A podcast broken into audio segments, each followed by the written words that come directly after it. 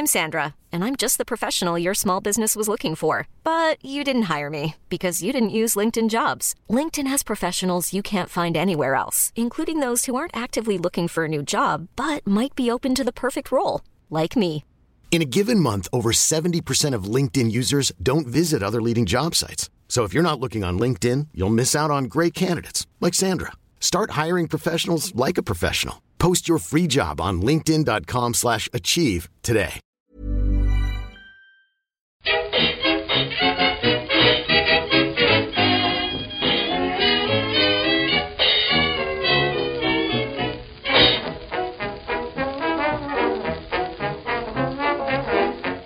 Muy buenas, amigas y amigos. Bienvenidas y bienvenidos una semana más al podcast Reload, programa sobre videojuegos que hacemos desde anightgames.com.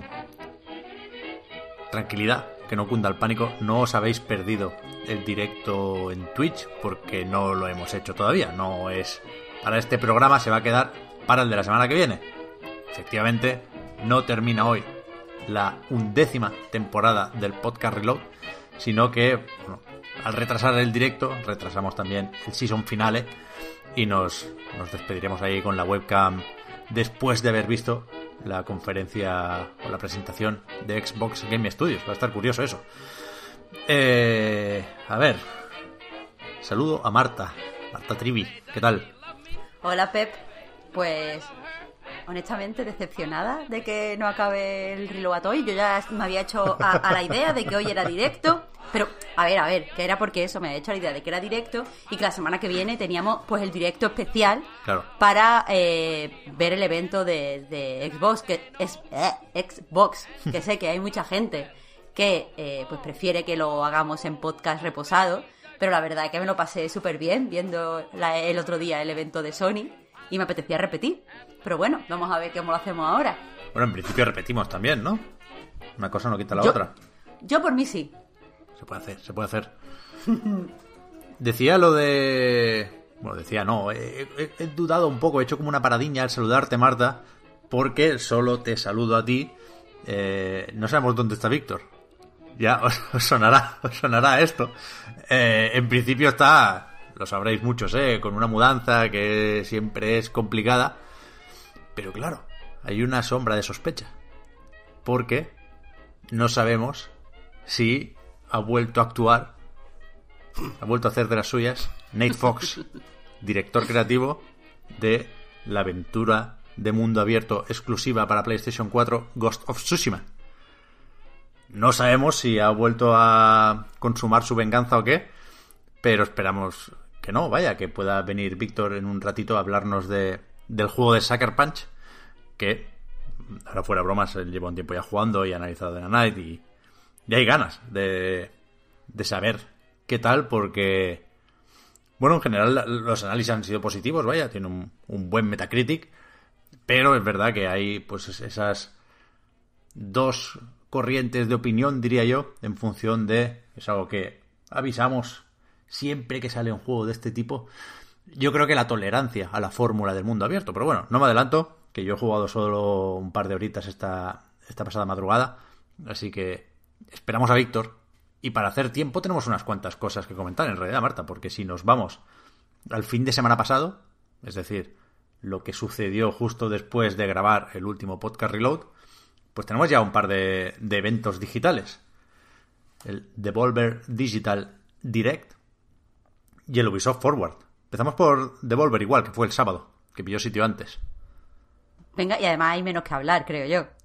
Así que empecemos por ahí, claro. No sé si hay menos que hablar, ¿eh? Bueno, Quiero decir, yo no soy muy fan de los Devolver Digital Direct. A mí eso, eso de meterse con el E3, ya sabéis que no me gusta, el E3 hay que respetarlo, porque después pasa lo que pasa. Pero sí que fue, sí que fue más similar a lo que hace siempre Devolver, es decir, tenía una dependencia menor de Los Angeles Convention Center y, eso le permite, aunque sea un poco más tarde de lo habitual, montar un, show que se parece mucho al de los últimos tres años, quiero recordar, y que de hecho pues tiene una continuidad, porque tienen ahí su historieta que yo perdí el hilo hace mucho tiempo, así que ahí no, no me voy a meter. Pero vaya, es lo más parecido que hemos visto estos días a lo que veíamos durante la semana del E3. A mí solo, solo con eso ya, ya me tienen un poquito ganado. Y de hecho, ya digo, sin importarme mucho la historieta que, que tienen por ahí, sí que me pareció una, una, conferencia bastante ligera y bastante atractiva por, por los juegos que tienen en su catálogo y que irán saliendo durante los próximos meses. Y también por, no sé, me, me hizo gracia, no el lore, ese de Devolver, pero sí el... Hubo un comentario bastante acertado, creo yo, que se, destacó la mañana siguiente sobre, sobre el hype, sobre, sobre cómo los juegos son cada vez menos importantes porque al final los devoramos, creo que decían, eh, en, en, en, un par de tardes o noches cuando salen y eso no, no puede competir en importancia con los dos años de anticipación que viene antes, ¿no? El, los juegos decían es un mal necesario para el marketing de los juegos, que, es lo importante, ¿no? Estuvo, bastante bien traída esa reflexión. Pero hay una cosa que me chirrió un poco, que es que dentro de ese tono gamberro y de las ganas de meterse con la industria del AAA y, y sus vicios, creo que se podía detectar algo de, de esos vicios en, en, Devolver. Porque hay una cosa que no. Que puede ser circunstancial y, y sin mala leche, ¿eh? Pero ahora, abriendo en pestañas los juegos que se vienen de esta gente para poder comentar un poco pues, las nuevas fechas de lanzamiento y demás, hay un lío de plataformas que, insisto, no sé si es intencionado o no, pero daba esa impresión en el Devolver Direct porque, bueno, el Fall Guys sirve de excusa para hablar con Yoshida, ¿no? Que siempre queda bien, porque sale solo en Steam y en PlayStation 4, el 4 de agosto, por cierto. Aquí la, la novedad es la fecha. Muchas ganas de este. Uh -huh. sí, Recordad sí, este muchísima. Battle Royale de Mediatonic, que, que, es más humor amarillo que, que PUBG, ¿no? Eh, tiene buena pinta. ¿La has probado, Pep, por cierto, a todo esto? Yo no lo juego, ¿no? Ah, no, nada, por comentar. Yo lo, lo probé hace, hace un año. Y es súper, súper, súper divertido. Tengo mil, o sea, tengo ganas. muchísimas ganas de probarlo con, con, todo el mundo, sobre todo con mis amigos que no, que no juegan, porque me parece el típico juego mmm, como que es muy fácil entrar, se juega muy rápido, nadie queda, o sea, puedes perder, claro, es un Battle Royale. Eh, pero como la, la, meta no es acabar con todo, sino eh, coger una corona a la que llegas después de varias fases eh, de pura acción, en realidad cualquiera puede ganar, es un poco Mario Kart en ese sentido. Y, y, me parece, sí, eso me parece muy Mario Kart. Todo el mundo puede entrar, todo el mundo puede jugar, nadie queda eliminado, todo el mundo puede avanzar. Creo que va a ser bastante, bastante chulo. Pero, claro, esto va por rondas, ¿no? Cada prueba, pues los que llegan últimos, digamos, no continúan. Y más allá de la duda que supongo que tenemos todos de cómo de corta o de larga será la mecha, ¿no? En función del número de pruebas que, que veamos. Entiendo que cada torneo no incluye todas las pruebas, sino que se van mezclando. Pero si te eliminan pronto, ¿qué, qué haces? O sea, ¿te quedas a ver cómo juegan los demás o empiezas otra partida? O, supongo que podrás elegir, ¿no? Ahí, ahí, cuando yo lo probé hace un año, pues, puede haber cambiado. O sea, por favor, no os toméis esto como que es así ya 100%. Pero cuando yo jugué, eh, que no estaban todas las pruebas que iban a ser, se podía seleccionar. Si, mm. si querías como que no se no hubiera eliminación y si tú fueras pasando, simplemente no podías optar a ganar la corona, pero ah, vale, vale, vale. continuaba, pero todo el mundo podía jugar. Y eso me pareció muy chulo eh, de cara a eso, a gente que no juega. No quiero que nadie, si lo uso de party game, que nadie esté así con los brazos cruzados porque claro. la han eliminado. Vale, vale, vale. Y además ahí, ahí se puede competir por equipo. Y eso es también muy divertido si os ponéis cuatro personas junto a, a jugar, si os eliminan o eliminan a todos. Así que podéis empezar de nuevo todos. Pues eso, este no es exclusivo, pero sí está asociado a PlayStation 4, ¿no? Eh, en cambio, salió también Phil Spencer, por supuesto, que tiene la webcam echando humo, el, el pobre hombre. Eh, porque Carrion, este de... No sé muy bien qué es, una criatura, un mutante, un experimento que va soltando como unos tentáculos de, de víscera. Eh, este no sale para Play 4. Si sale para PC, Switch y Xbox One, además en Game Pass de lanzamiento, que es justo el día 23 de julio, ¿no? Entonces, puede que, aquí, como son estudios de desarrollo más o menos pequeños, pues no lleguen a todas las plataformas, ¿no? Y, prioricen unas u otras en función del, yo qué sé, lo que les venga mejor o lo que les sugiera devolver por, por digamos, por interés o no, ¿eh? Quiero decir, a lo mejor Sony y Microsoft pagan por tener estos juegos en sus plataformas y a lo mejor no, a lo mejor simplemente pues dicen eh, el gris yo lo veo más de Switch, priorizad esa plataforma, ¿no? Y después ya irán llegando las demás. Pero, pero es verdad que, que, que bueno, que es, que es un poco raro en, en el catálogo de una editora como Devolver que que te, puedan tocar o no sus juegos en función de la plataforma que tengas. A no ser, por supuesto, que los juegos en Steam y ahí pues ya estás, estás asegurado, ¿eh? Pero me, pareció raro, me chirrió un poco eso. Que en Xbox no esté el Fall Guy, que en, que en Play 4 no esté el Carrion.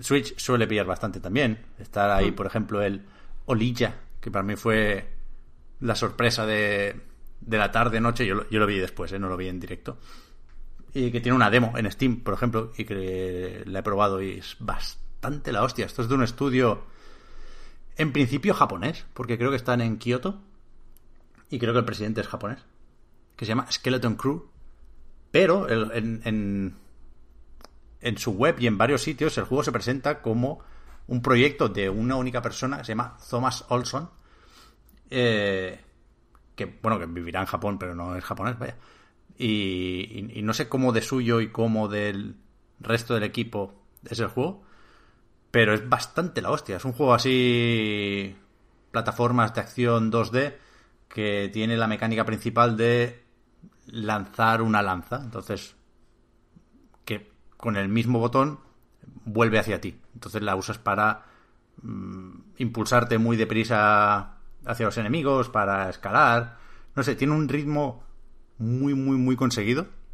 Y, es de esas demos que... O sea, ves el tráiler y te parece que tiene algo especial el juego, porque la estética es pixelada, bien animada, pero sin, sin mucho que aportar, en realidad. Podemos imaginar juegos similares, ¿no? Pero se le nota algo ya en el tráiler. Y cuando lo pruebas, jugando también notas ese algo. Por ejemplo, nada más empezar, hay esas pequeñas sorpresas que a mí me hacen decir, coñe, esta gente sabe lo que hace. Que a mí es una sensación que, que me gusta mucho encontrarme pronto cuando juego algo y que es, bueno, pues seguramente la forma más eficaz de engancharme a mí. Y, y, en este caso, cuando escalas una pared, por ejemplo, le das hacia arriba y te pones a trepar, no tiene ningún misterio, pero como que resbala un poquitín el personaje, notas una cierta resistencia a la hora de escalar y, son sensaciones que transmiten muy, muy bien el control. Después el combate, joder, me ha gustado un montón. Hay como una mecánica de acumular energía para después de tres golpes normales soltar uno más fuerte. No sé, se, le ven maneras, muy, muy, muy claramente se le ven maneras a este juego, a lo Que ya digo, saldrá en Steam y en Switch. Aquí no, no les toca ni a los de Sony ni a los de Microsoft. Pero habrá que estar al loro, porque para mí es el, quizá el más interesante que tiene Devolver ahora si no nos vamos, yo qué sé, entiendo que tiene mucho más nombre, pues un Sirius Sam o un... No me sale ahora el, el Samurai Warrior, no, Shadow Warrior, perdón. Eh, que también tiene muy buena pinta, ¿eh? Pero de, de lo indie más indie, este creo que es un muy buen muy buen juego, muy buen fichaje, de hecho, porque esto lo iba a publicar, en cierto modo. Joder, es que me ha interesado mucho, ¿eh? he estado leyendo ahora un rato sobre el juego. Lo iba a publicar Antis, con U, que es un, un sello independiente de Sony Music. O sea, que no es, como una editora, pero que no está asociada a PlayStation dentro de Sony, sino que era cosa de Sony Music y que de hecho se creó con la intención de sacar juegos en Steam y en Switch. Eh, pero no sé, no sé qué pasó ahí, que Devolver les, les robó ese juego. O, les, no sé, les fichó, no sé cómo decirlo, no sé cómo van esas cosas. Pero vaya, que total, muy bien. Shadow Warrior 3 sale en 2021, Sirius Sam sale en agosto y no sé si tiene mucho más. Devolver, bueno, tiene esto que también se comentó mucho. y Yo creo que no quiero, no quiero sonar hater, joder. Pero esto de Devolverland Expo, que es una muy buena idea, ¿eh? que es un juego gratuito en, en Steam que, que es un, una aventurilla en primera persona que de hecho desarrollan los de Flying Wild Hawk, que son los del Shadow Warrior, y que es como un paseo por un E3 postapocalíptico, ¿no? Y están ahí los stands de los juegos de Devolver con algún puzzlecillo y tal. Está gracioso, ¿eh? Insisto, como idea de marketing, que es lo que presentan, así lo venden desde Devolver, está muy bien, pero como juego tampoco hay, hay mucho más, ¿eh? Pero la, has probado, Pep. Sí, sí, te das una vuelta por ahí, es gracioso ver los stands, es gracioso eso, la, la manera que tiene de esconder algunas partes del juego o de lo que tienes que hacer para acceder a ellas, pero, pero vaya, lo pruebas, dices jeje y a otra cosa. El Olilla, el- es que no quiero, no quiero distraer la atención del Olilla, que creo que va a ser el juego revelación de- del año en el que salga, en principio 2020, ¿eh? a ver si se dan prisa. No sé, estuvo bien, ¿eh? El Devolver Digital Direct. Yo no esperaba, no esperaba nada y me, me sorprendió un poquillo. O sea, insisto, no entro en su rollo de sus movidas, pero, pero creo que todos estos juegos los voy a jugar, en realidad, de una forma u otra. Yo es que no lo vi, Pep. Lo siento mucho. Me miré, los juegos al día siguiente y se acabó. Que era un sábado por la tarde, que no, yo no, o sea, no me acordé, no, no lo pusimos en Anay porque no me acordé.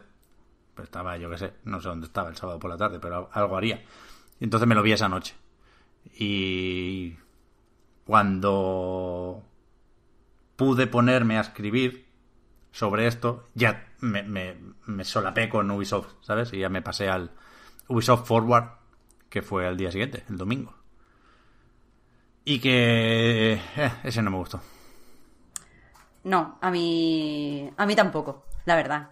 Lo cierto es que ya iba, iba un poquillo de culo, eh, pues por todas las los escándalos, las polémicas de abusos sexuales que han salido, eh, que no- ahora, ahora comentamos el evento, pero creo que es importante también decirlo.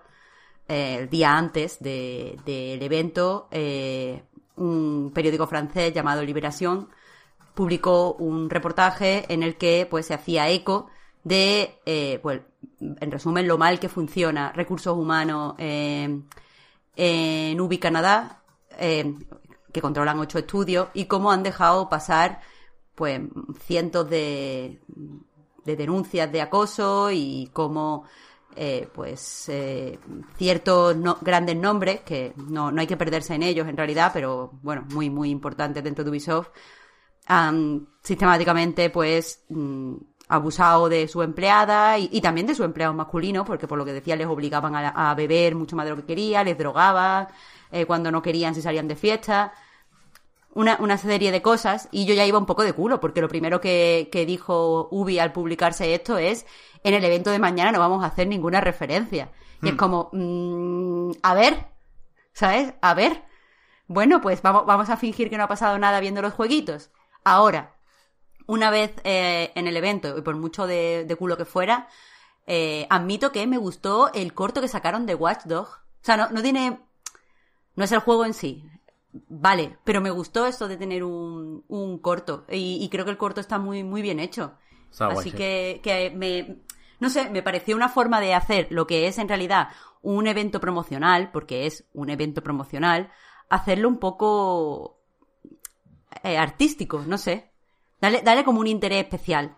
Al fin y al cabo, es cierto, el, el corto pues habla un poco de la premisa del juego.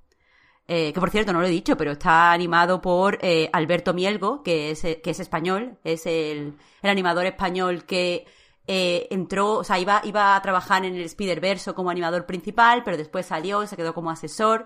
Tiene un corto en Love, Death and Robot, que es como un, un, una serie de Netflix donde cada capítulo tiene una serie, o sea, tiene un equipo diferente detrás. Pues uno de los, de los, no es mi corto favorito, pero uno de los cortos mejor animados, que es The Witness, está dirigido por él.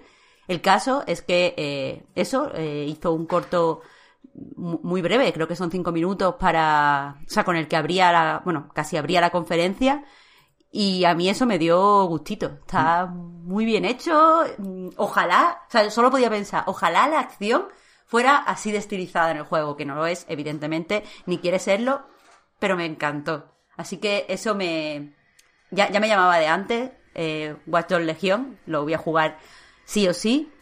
Y con el corto, pues, como que despertaron aún más mi interés. A ver en qué momento salen también a decir que no es político el juego. Porque... Ah, bueno, el juego cero político, vaya.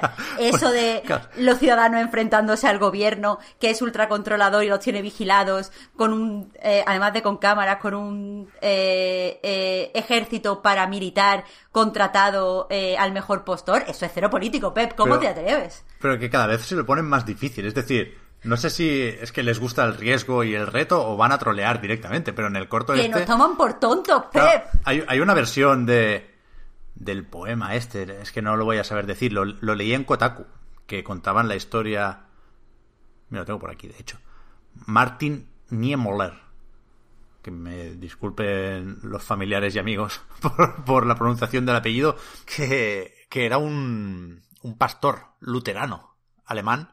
Estuve leyendo que al principio apoyaba, digamos, las políticas antisemitas de Hitler, pero después, por no sé qué movidas, acabó en campos de concentración y acabó, pues, lamentando la poca oposición que hicieron de inicio al, al nazismo y fue cuando escribió aquello famoso de primero vinieron a por los comunistas y como yo no era comunista, no me quejé, después fueron a por los judíos y como yo no era judío, eh, no dije nada y al final vinieron a por mí y entonces ya no quedaba nadie para quejarse, ¿no? Algo, así. Ya, ya, ya, ya os sonará la cosa. Una versión de eso es lo que suena de fondo en el corto y lo que sirve Claro. para presentar, en definitiva, Watch Dogs Legion. Si eso Y- no es político, yo ya llévame preso, if Guillemot, porque, porque ya yo no sé qué, qué más hacer. Al Guillermo sí que se lo van a llevar preso. El caso. Hostia. eh, Sí que, sí que es verdad. te- tenía, tenía que decirlo. No, no, que, que a ver, que, lo- que- que tienen un papelón de cuidado, ¿eh? Que había gente que pedía la dimisión de Guillemot, porque el escándalo es lo bastante gordo y a falta de eso, del CEO, sí que cuando se dijo que no se abordaría ese tema en el Ubisoft Forward, antes se había mandado ya una nota de prensa eh, hablando de... Creo que era, en aquel momento era la marcha de tres o cuatro figuras muy importantes dentro de Ubisoft, ¿eh? de ese equipo editorial que supervisa todos los juegos y los cohesiona de alguna forma y que se había hablado a principios de año de su remodelación para hacer los juegos más únicos y todo eso. Quiero decir que eran cargos muy muy altos los que los que se han los que se han cargado y no sé esto puede ser la reestructuración dentro de la reestructuración y veremos qué implicaciones tiene para los próximos desarrollos de la compañía. Pero vaya, sí, sí, que es que es bueno un, momento importante para Ubi a nivel interno. Desde luego ya lo era, ¿eh? antes de todo esto, ahora muchísimo más, claro. Eh, reconduciendo la conversación, Pep, el poema que mencionabas no solo eh, se, se, eh, una variación de él se, se dice íntegro en el, en el corto de Alberto Mielgo, sino que la- es la idea central del juego. Quiero Claro, decir, claro, claro. no es que el director haya estirado el chicle para llegar a usar esto, porque eh, en realidad es muy potente eh, toda esta frase. Joder, sí. Eh, pero no, no es que haya tirado el chicle, es que literalmente va de eso. Cualquiera puede convertirse en un terrorista porque el gobierno nos trata mal a todos por igual y la misma mm, eh, el mismo sentido tiene que este obrero pues mm, haga esta misión que que lo haga esta esta señora que trabaja en una ambulancia o esta señora mayor que es bibliotecaria. O sea, Por- todos somos esa legión. Por supuesto, por supuesto, pero que, que, que encima, espero que no haga falta aclararlo, ¿eh? Pero por si hay alguien nuevo, no nos parece mal que los juegos sean políticos, No. faltaría más. Nos parece mal que Ubisoft niegue la evidencia y nos trate de gilipollas a todos. Pero que esta vez lo tiene especialmente complicado. Yo, creo- yo creo que el, el- o sea, es un reto de, de siguiente nivel con relación a The Division, por ejemplo. Sobre todo con la que tienen montada en Estados Unidos estos días. Vaya, que, que el juego viene de antes, pero saldrá después, el 29 de octubre. me sorprendería mucho que alguien de Ubi tuviera los santos cojones de salir a decir que no es político esto, ¿no? Pep, ¿qué va a pasar? ¿Qué va a pasar? Yo es que lo veo. O sea, si lo No hacen- es político, es simplemente una mecánica curiosa. Pero si lo hacen, montamos un especial. O sea, volvemos Mira, de Pep. vacaciones solo para, para comentar eso.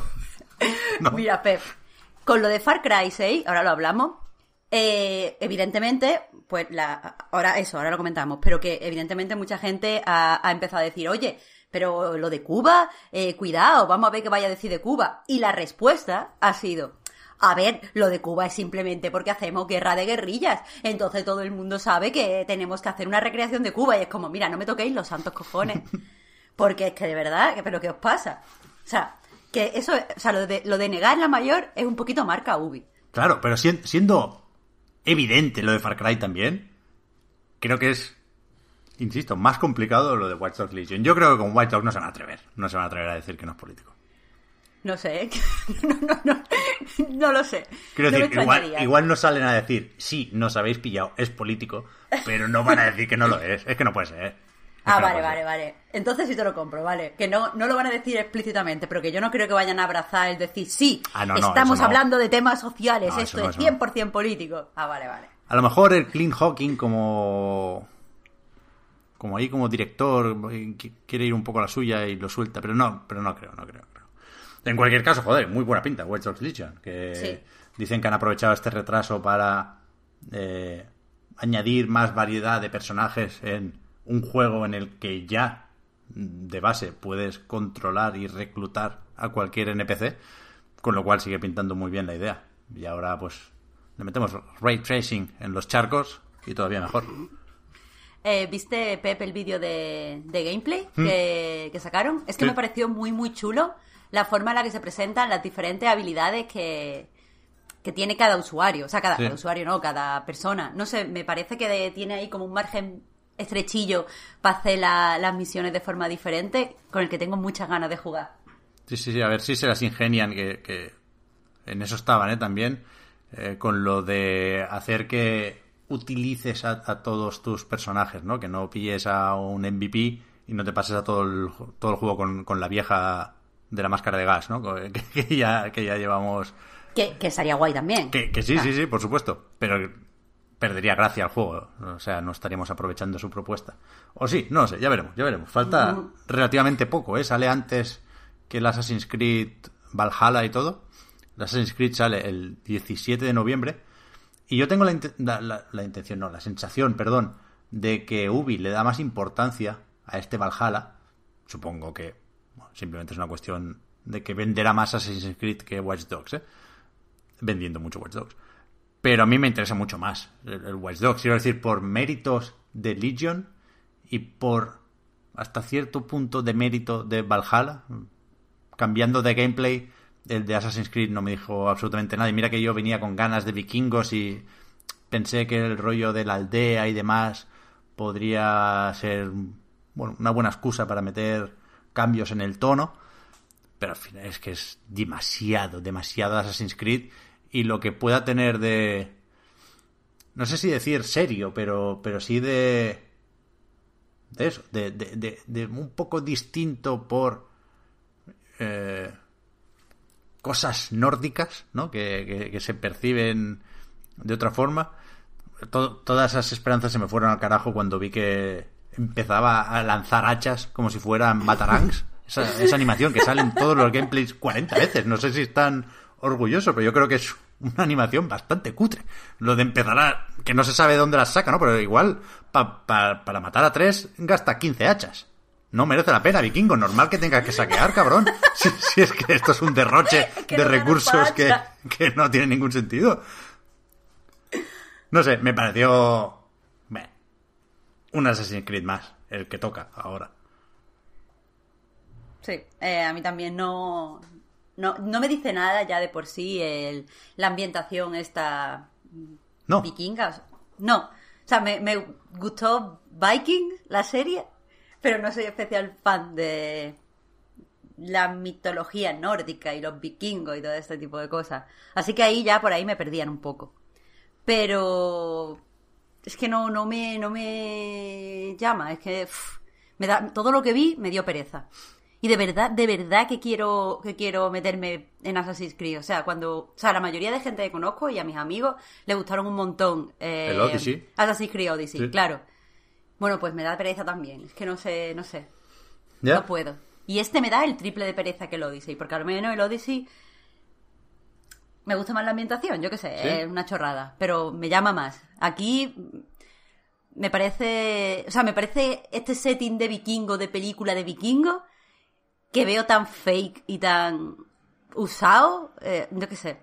O sea, que si os gusta, a quien le guste, que lo disfrute, pero no, no me emociona de ninguna forma.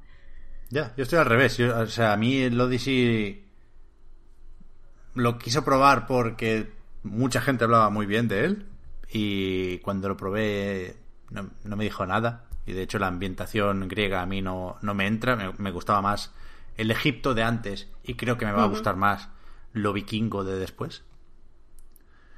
Iba a decir, el- el- o sea, el- la localización, pero no recuerdo. Supongo que será en, Noruega tenías la base, creo, pero vas sobre todo a, A Inglaterra. a Inglaterra, ¿no? A hacer ahí Sí. las raids. Eh, pero vaya, est- estoy dispuesto por eso, por la ambientación, a hacer un esfuerzo. También espero que la, como mínimo la estabilidad que pueda aportar la nueva generación le sienta bien al juego, ¿no? El Assassin's Creed, pues siempre va un poco con la lengua fuera en consolas y a ver si, si este intergeneracional en Series X y en PlayStation 5 tira, tira un poco mejor. Que ya veremos, ¿eh? O sea, todo esto ya sabíamos lo del Smart Delivery en mm, Assassin's Creed. También hay Smart Delivery y también hay lo equivalente para PlayStation 4 barra 5 en, en todos los juegos de Ubi, ¿eh? en Valhalla, en White Ox Legion y en Far Cry 6, que lo hemos mencionado de pasada y en realidad iba a ser la gran sorpresa del evento, pero se filtró varias veces, de varias maneras, eh, días y horas antes del evento, ¿no? Con lo cual ver ahí a Giancarlo Espósito de Breaking Bad y Better Call Saul pues no sorprendió a nadie y del juego no vimos nada más que un tráiler cinemático y algunas capturas por ahí que, que bueno, son bullshots de primerísimo nivel. O sea, es curioso cómo yo asocio muchísimo Far Cry a los bullshots, a las capturas falseadísimas. No sé si recordáis, a mí es que me impactó de una forma brutal. Una captura, creo que la primera, o, o de las primeras que se publicaron de Far Cry 2, que era un... Bueno, se veía un rifle de francotirador, este no sé nunca cómo se llama, Dragunov o algo así, que es como con acabados de madera, el mítico, es bonito en realidad. Y bueno, desde una colina se veía toda África y no tenía absolutamente nada que ver con, con los gráficos del juego. Pues aquí igual, no me creo las capturas y no hay gameplay, con lo cual no puedo opinar mucho. Lo de la ambientación, de esa Yara que viene a ser Cuba y el rollo de el hijo del villano que se dice que puede ser el joven Bass me, me da un poco igual. Quiero decir, está. Pero no, o sea, no puede ser, creo, ¿no? O sea, he visto las comparaciones, pero no se supone que el juego, eh, ese, ese- este Far Cry 6, eh, es en la actualidad, ¿no? O sea, No lo sé. Lo busqué y, y le dediqué muy poco tiempo, ¿eh? pero no sé si se sabe en qué año transcurre el juego. Si es que sí, puede ser, ¿eh? que, que- que sea incompatible con. Es que hay una foto promocional, eh, vamos, que estoy casi segura, en la que sale el Giancarlo Espósito y el hijo este como en un coche, y el hijo lleva como unos, mm, como unos cascos de estos wireless, ¿no? Ah, vale, vale, puede ser, es verdad. Y me da la sensación de que eso es actual, vaya. A lo mejor, a lo mejor lo- no es eso y yo he interpretado mal la imagen. Pero estoy casi segura que lleva como casco. Puede ser, puede ser. A mí me, me parecería un poco raro, ¿eh? Me parecería bien, pero me parecería un poco raro. Y sobre todo que se dejaran en esa cicatriz en la ceja una pista como para adivinarlo ya tan, tan pronto. Pero, pero no sé, yo lo decía, a mí me gusta mucho Far Cry. Me gustó sobre todo el 3, también me gustó mucho el 2. Y después, pues me cansé con el 4. Y al 5 ya no jugué, al New Down tampoco. Y aquí sí que eh, tengo ganas de que me convenzan para volver. Y por lo visto hasta ahora, ¿por qué no? Podrían conseguirlo con, con esta sexta parte. Y, digamos, estoy más dispuesto a, a probar cosas que no necesariamente tengan que entusiasmarme cuando estreno consolas y generaciones, con lo cual es el momento, Ubi. Este saldrá en febrero, ¿no? 18 de febrero. Así que ahí, ahí sí que habrá ya de lanzamiento esa versión o ese parche para Play 5 y Series X. Así que yo creo, yo creo que sí, yo creo que este año, o el, año que viene ya, 2021, me toca Far Cry 6. Pero quiero decir, lo que se presentó en el evento, por la mala suerte de la filtración, ¿eh? pero no tuvo ningún tipo de impacto, porque es que no, no, no vimos esos 10 minutillos de gameplay que no se habían filtrado. No, no, todo lo que vimos se había filtrado. Con lo cual, a, a esperar, hay otro Ubisoft Forward. Yo creo que eso es un buen resumen también para, para el vídeo, para el evento, ¿no? Que fue, en realidad fue un Nintendo Direct. No fue una conferencia de L3. Yo no sé si es que no presté atención a la comunicación de Ubi, o jugaron al despiste, o quise ver yo algo donde no lo había. Pero esto viene, esto se, se anunció en realidad cuando se canceló el E3, se dijo no vamos a hacer conferencia evidentemente, pero vamos a hacer algo, un, un, un, sustituto, ¿no? Con lo cual, si no especificas lo contrario, yo creo que casi todos esperábamos pues una conferencia, una conferencia de Ubi. Desde mm. casa, pero con su bailoteo, con ¿no? Que no hubo en el Sí, con oso gigante. En el leche. Pre, en el pre-show hubo un poquito de Just Dance, pero creo que no era ni nuevo, ¿no? Que es como una nueva temporada del que ya hay. Uh -huh. No sé, son momentos complicados para Ubi, ¿eh? Es que tiene muchos juegos pendientes. Bueno, si solo fuera complicado por eso. Pero el caso, que este año de verdad sí que estaba a tope con Just Dance, porque he descubierto Just Dance. Estoy muy decepcionada de que no hubiera más Just Dance. De verdad, ahora el mejor es el Goti Supremo. Pero de Far Cry sí que, sí que quería decir que mmm, stop con hypearnos con los villanos. Porque creo que uno de los problemas que tiene eh, Far Cry en general es que todos, y, bueno, la mayoría de, de, los Far Cry han empezado presentándonos a su villano y poniéndolo como súper interesante. Va a molar mucho y va a ser muy diferente porque este setting es diferente y mola mucho. Mira el Far Cry 5, que todo el mundo estaba eh, a topísimo con. No me acuerdo cómo se llama. Eh, el tío este de la secta. Sí, no recuerdo. Y después. Joseph, no sé qué, sí. Sí, pues se queda en nada. No sé si lo ha jugado. No, no, no. Me, me lo salté de 5. Pues pero estaba toda la familia, ¿no? Había nada. como el cabecilla, pero era toda la familia un clan ahí de. de sí, de, de ultra religiosos sí. que, que están como. Eh, viven cerca de un pueblo. Total. Eh, tiene, tiene inspiraciones reales, lo que no. O sea, es inspirado en el, en el caso de Waco o algo así. Es que no me acuerdo porque sí, lo leí cuando, sí, cuando jugué. Pero el caso es que yo estaba a tope con, con la ambientación y con que este villano sí que iba a ser diferente, ya verás.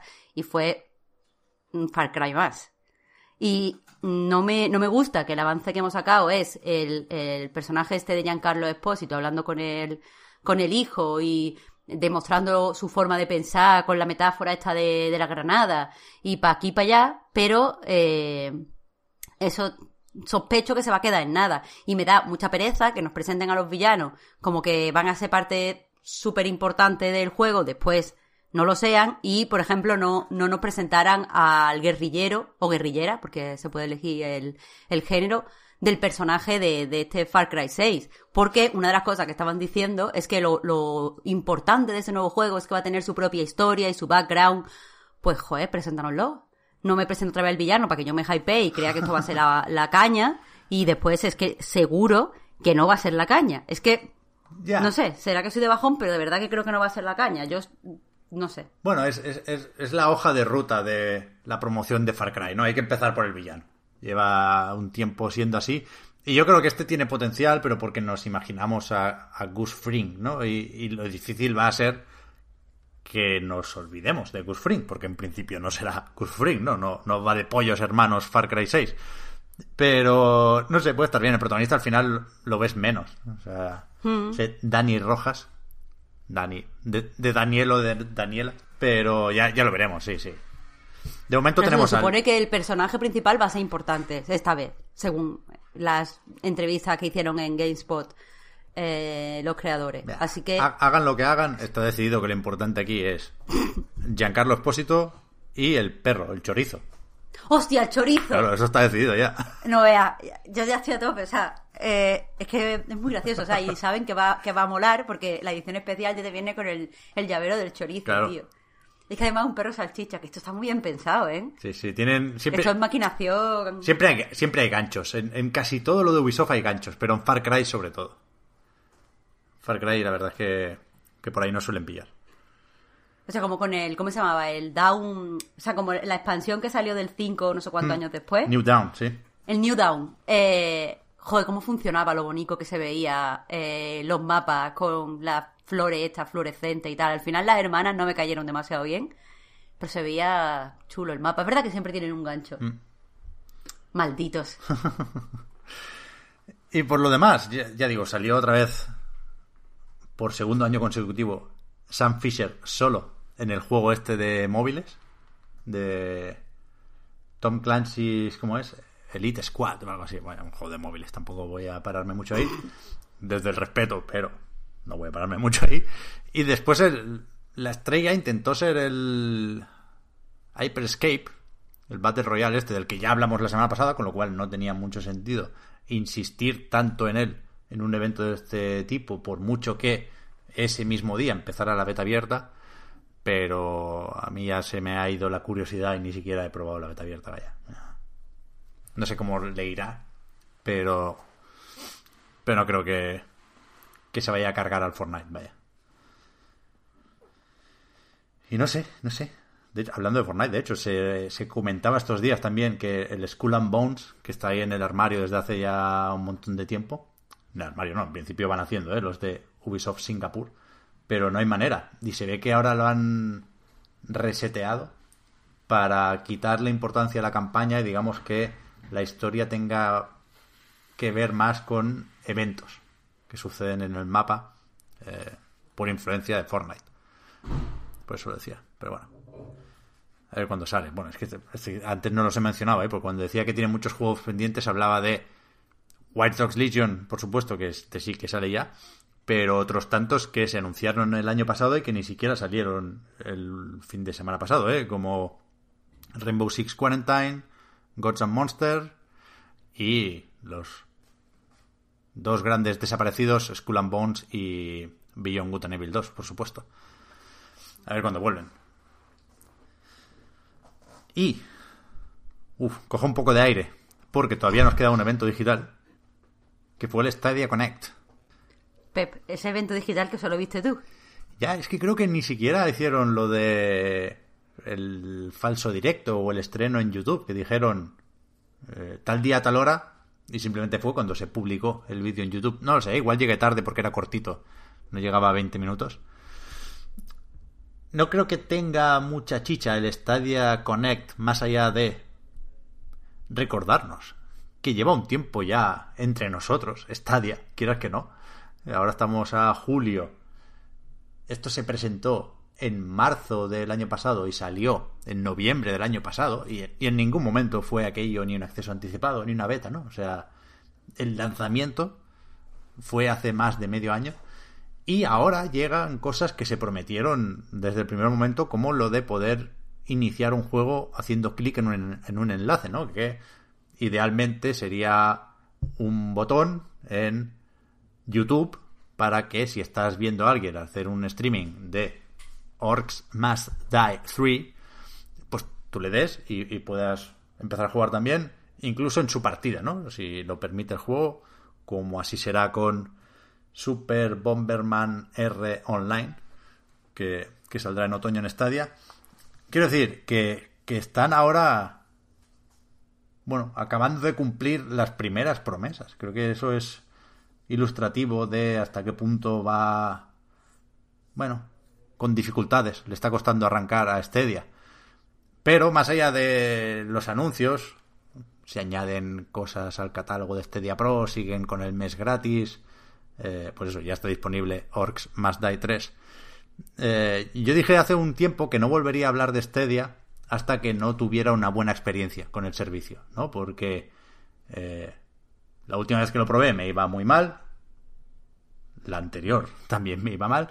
Y llegué a la conclusión de que era cosa mía y que no tenía sentido eh, querer insistir con esas impresiones cuando no son representativas de lo que ofrece Stadia, ¿no? Y, quiero decir, decía, el problema sigue siendo de Stadia porque no me da razones para que yo investigue cuál es mi problema. Total, que el otro día tuve una buena experiencia con Stadia, con Google Stadia.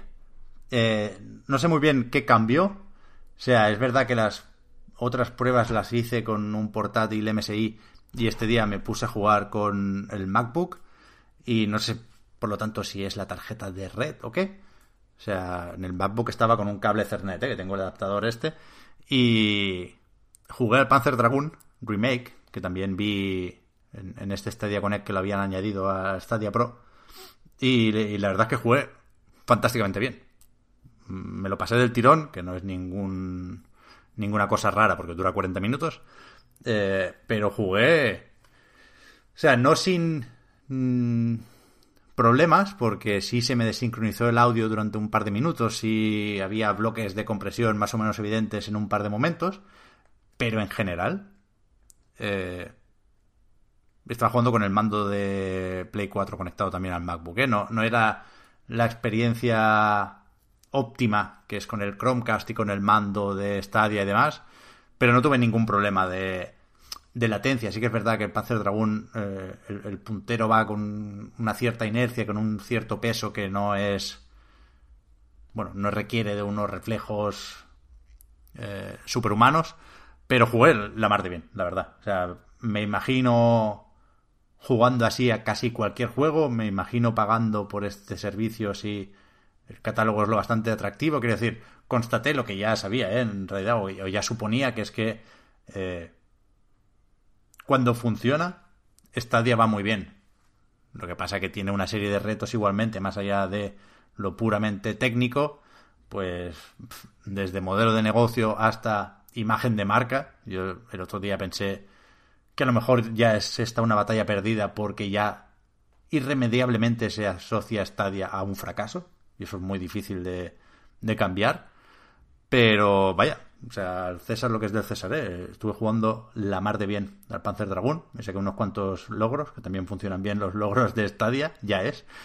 Y, y eso, seguiré probando con este mes de prueba el Orcs Must Die, igual, alguna cosita más que me encuentre por ahí. Pero vaya, la sensación sigue siendo de cierto pesimismo generalizado. ¿eh? Hay gente que está a tope con Stadia, pero yo creo que, que todavía van un poco tarde y un poco mal con, con los anuncios y las incorporaciones, porque, yo qué sé, intentar venderme como la gran cosa que llegue Sekiro en otoño. Joder, a tope con Sekiro, pero yo qué sé, le he dado tres vueltas ya. en un mes le di tres o cuatro vueltas. Imagínate si hubiera seguido jugando todo este tiempo, ¿no? Eh, los, pesos pesados que están por llegar, tipo Cyberpunk, tipo Marvel's Avengers, tipo lo que viene de Ubi. Bueno, en el caso de Ubi sí que sí que concretaron las fechas, pero el Cyberpunk yo creo que no está claro si incluso después del retraso va a estar en estadio de lanzamiento. Desde luego no lo aclararon en este Stadia Connect.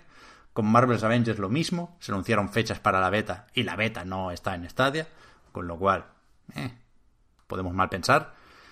Y no sé, no, quiero decir, no ha cambiado mi opinión sobre Stadia como plataforma, pero sí me alegra poder decir que, coño, que, que estuve jugando un rato al Panzer Dragon y, que, y que funcionó aquello como se supone que tiene que funcionar, ¿eh? Panzer Dragon, por cierto, dos líneas sobre el juego. Está bien, el, remake, pero sin más. O sea, no es, no es especial ni consigue contarle a alguien que no conociera Panzer Dragoon por qué fue especial en su momento. Y aquí no sé si yo peco de simplista o qué, pero creo que lo que falla sobre todo son los gráficos. Es decir, sin estar mal, eh, Panzer Dragoon siempre se ha apoyado en, en lo de resultar sorprendente y espectacular. O sea, de inicio en la Saturn, aquello era algo que no habíamos visto nunca entre la banda sonora y los gráficos y las transiciones. En parte porque el juego no tiene mucho más, ¿eh? Shooter sobre raíles, en el primero no había ni superataque. Me cago en la leche, me sorprendió un montón no poder lanzar esa lluvia de rayos que, que es lo, lo que añadieron las entregas posteriores de un poquito más de estrategia, ¿no? Con cada juego le iban metiendo más estrategia. Primero ahorrar la barrita y, decidir cuándo era el momento óptimo para lanzarla. Eh, en Panzer Dragon Horta, obra maestra absoluta, pues estaban los tres tipos de dragones que también daban juego. Pero en el primero no hay absolutamente nada, más allá de el láser de fijación y la pistolita. Con lo cual, sí o sí se tiene que apoyar mucho, mucho, mucho en los gráficos y este remake no lo hace. O sea, no, tampoco se ve feo, me lo esperaba peor, la verdad. Pero no es puntero, no es espectacular y entonces... Eh, tiene problemas para emular lo que se consiguió en su momento en Saturn, ¿no? Yo creo que era que en un juego muy sencillote eh, los entornos respiraban, ¿no? Y todo esto de las ruinas y de la dirección de arte y la música te hacían pensar en que, coño, tú no lo estás visitando porque va sobre raíles, pero fuera de esos raíles hay una historia, claramente. O sea, es un mundo que respira. Una barbaridad el que hizo el Team Andrómeda. Increíble. Y aquí se intuye algo de eso, y si vienes de conocer la saga, pues ya te lo sabes, pero las nuevas generaciones, no sé yo si van a si van a experimentar una sensación comparable, creo que no, porque es porque ya digo, visualmente la música, pues ya la han metido, esto es la versión 1.3, creo que la añadieron con parche, pero ya está la música clásica de toda la vida, que es increíble. Y el juego se disfruta, pero vaya, no, no impacta como impactó en su momento y como creo que debería impactar si se. Bueno, si se hace el esfuerzo de recuperar una saga de culto como Panzer Dragon. Pero bueno, no hace daño tampoco a nadie. Eh, pues Pep, quiero aprovechar que estabas hablando de, Google y de Stadia y tal, porque eh, eh, me he apuntado, vaya, he, aprovechado el mes gratuito de Google, Google Play Pass, que es este servicio de suscripción que, sacó Google, lo sacó en, otoño en Estados Unidos, que con el que quería pues plantarle un poco cara al Apple Arcade. Es un servicio por el que puede acceder a, a varios juegos, a varias aplicaciones, que no, no tienen anuncios, son juegos completos eh, y accedes pues gratuitamente pagando una mensualidad que creo que es de 4,99 euros. Pero eso como te dan un, un mes gratis, pues lo, lo he aprovechado a ver qué había y tal. Y también en dos minutos decir que tal y como está ahora, eh, no sé en qué estaba pensando Google. O sea, no, no sé, no sé cuál es su, su estrategia, porque es cierto que a mí me, decepcionó Apple Arcade, pero me decepcionó después de haber jugado mucho. Quiero decir, yo, yo jugué a, juegazos eh, en Apple Arcade y después, o sea, así tirón eh, el Mutaciones, por ejemplo, eh, o sea, que descubrí un montón de, títulos y después cuando no, no añadían nada nuevo, entonces pues lo quité, dejé de pagarlo. Pero, pero estoy contenta de, haberlo empezado a pagar y de haberlo aprovechado. El problema del Google Play Pass es que, lo primero, los juegos son súper antiguos, pero súper antiguos y muchas veces están en otras plataformas donde se juega mejor. Se me ocurre, por ejemplo, The Gardens Between, que es un juego que jugué en Switch, mm. que parece hecho para Switch, vaya, y aquí no funciona demasiado bien. Eh, o sea, me parecía que la mecánica esa de girar los escenarios iba a ir muy bien en móvil, pero sin embargo es más satisfactoria eh, en Switch simplemente porque el Game Feel está mejor implantado. Eh, Stardew Valley es incomodísimo de jugar en móvil. Sé, que hay mucha gente que le gusta, lo he intentado eh, y no puedo. Eh, ahí, no sé, eso, el, el, la selección de juegos. O sea, están los típicos juegos de móvil que a todo el mundo le gustan, los Monument Valley, por ejemplo, que evidentemente van muy bien. Hay un juego que ahora mismo no me acuerdo de Sudokus, que también me ha gustado mucho, porque es muy relajante la música. Ah, se llama eh, 2048. y, y, no sé, tiene una música muy inmersiva. Uh, y... Por eso no será el clon del Threes. Sí. Sí. Pero bueno, está bien, está bien. Eh, no sé, el Hidden Folks funciona bien. Eh, pero después todo, todos los juegos, ya te digo, son, son muy antiguos, no entiendo la estrategia. Y entonces pensé que quizá era por las apps porque eh, mientras que la Apple Arcade solo se centraba en juegos, pues aquí te daban como acceso a más de 300 mm. aplicaciones. Y estoy eh, muy confusa porque hay dos millones de aplicaciones para lo mismo. O sea, no han hecho una cuidada selección de aplicaciones, o sea, la mejor aplicación para organizarte o la mejor aplicación de fotografía, o la mejor aplicación dentro de lo que nos podamos permitir, o como sea, de, eh, yo qué sé, recetas. Hay, o sea, miras, por ejemplo, eh, estaba mirando yo anoche, aplicaciones para ayudarte a dormir, de estas que tienen sonido relajante y ruido blanco, porque me gusta ponérmelo antes de dormir. Bueno, pues hay 3 millones de aplicaciones para dormir. ¿Para qué leches pago el servicio si, hay, si no me está haciendo eh, el trabajo de, selector? Si, lo tengo que hacer yo y, y, estaría bien a lo mejor que hubiera pues un par de alternativas por si no te gusta una. Pero es que de verdad hay muchísimas. Después estuve mirando eh, aplicaciones para afinar el ukelele. Hay 300 y ninguna es mejor que la que uso gratuitamente. La que uso gratuita tiene anuncio, vale. Pero, pero es mucho más sencilla, más intuitiva y tal. Total, que, no, no, no esperaba nada del servicio, no esperaba que fuera increíble, wow, han revolucionado la forma en la que uso el móvil. Pero, pero me ha sorprendido la falta de, dirección y creo que se relaciona un poco con, la de Stadia. Eh, eso de no saber exactamente qué es lo que quiere hacer o a dónde va o no hacerlo bien. Eh, no sé, honestamente. Eh, creo que, parece una pataleta. O sea, cuando lo pruebas parece aún más una pataleta en contra del Apple Arcade. Ya. Bueno, seguramente es eso, vaya.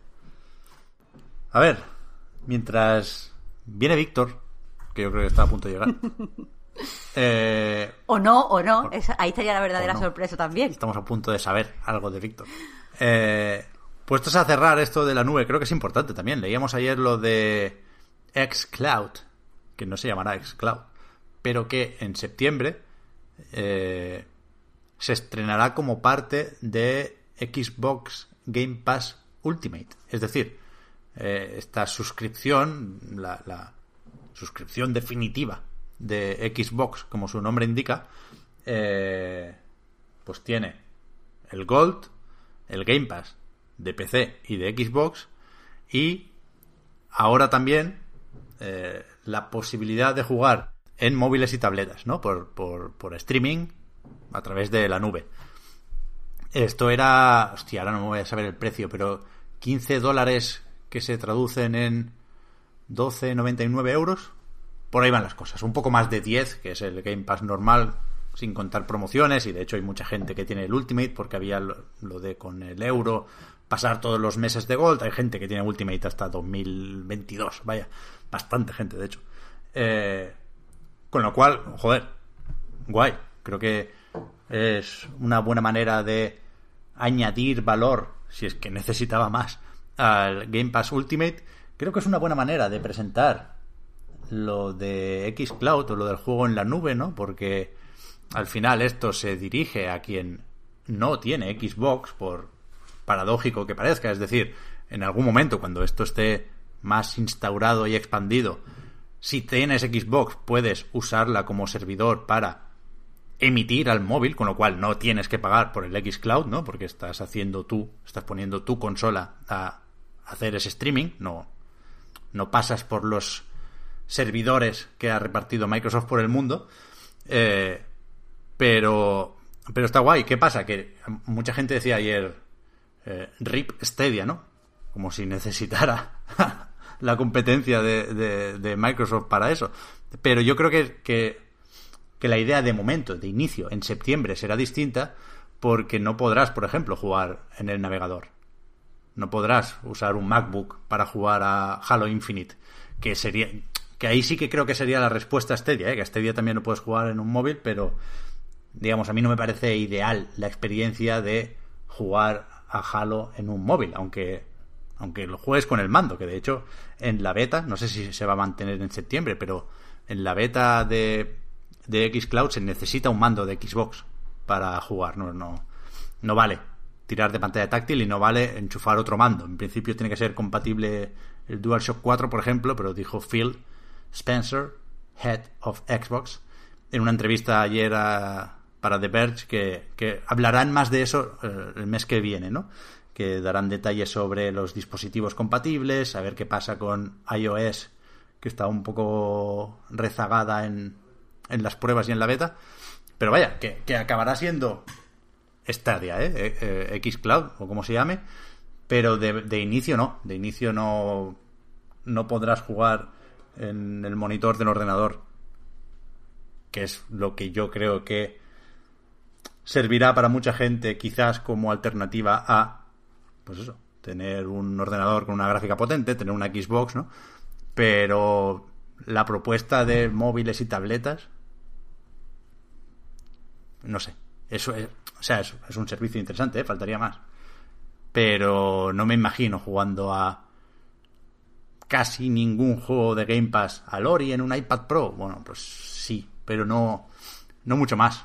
Creo que, creo que es, o sea, tiene sentido empezar por ahí, ¿eh? Pero creo que Xcloud tiene que ser y será mucho más que eso. Que de momento es eso, ¿eh? De momento la imagen que asociamos a Xcloud es eh, el mando de Xbox con el adaptador este, que lo venden en la tienda Microsoft también, vale 18 pavos, para hacer la garra y, y clavarle el móvil ahí. Que está bien, pero... No, no es la idea que tengo yo de Next Gen. O sea, a mí todo lo que sea juego en la nube me interesa más en la pestaña de un navegador, en un portátil, que en un móvil, por supuesto. Así que ahí, ahí es lo que me va a interesar a mí cuando, cuando lo proponga Microsoft. Y que, por cierto, eh, de momento Xcloud funciona con servidores, ¿no? Estas típicas estanterías, como es, racks, no sé cómo se llama. Pero que los componentes ahora son de Xbox One S, es decir, tú jugarás a versiones de One S de esos juegos, que ya va bien porque los vas a ver en una pantalla chiquitica, ¿eh? Pero en 2021 en principio se tiene que actualizar eso y ahí ya le meterán componentes de Series X, con lo cual, aunque estés en el móvil, digamos, tendrá ray tracing el juego, si toca. Tiene que evolucionar mucho, pero bueno, insisto, la noticia es que se estrena en septiembre y que, para empezar, yo creo que es una propuesta interesante ya. Y ahora sí que sí, yo creo que podemos ir tirando con los juegos, ¿no? Pues venga, vamos. Supongo que algunos queríais ir ya al Japón feudal o a la isla de Tsushima, pero por aquello de controlar un poco los tiempos, que después no, no, nos, nos, atropellamos un poquitín, empezamos con el otro, Marta. Empezamos con Ublets, Oblets. ¿Cómo lo, cómo lo decimos? ¿Tú cómo lo dices? Yo, lo, yo digo Oblets, pero creo que no se dice así.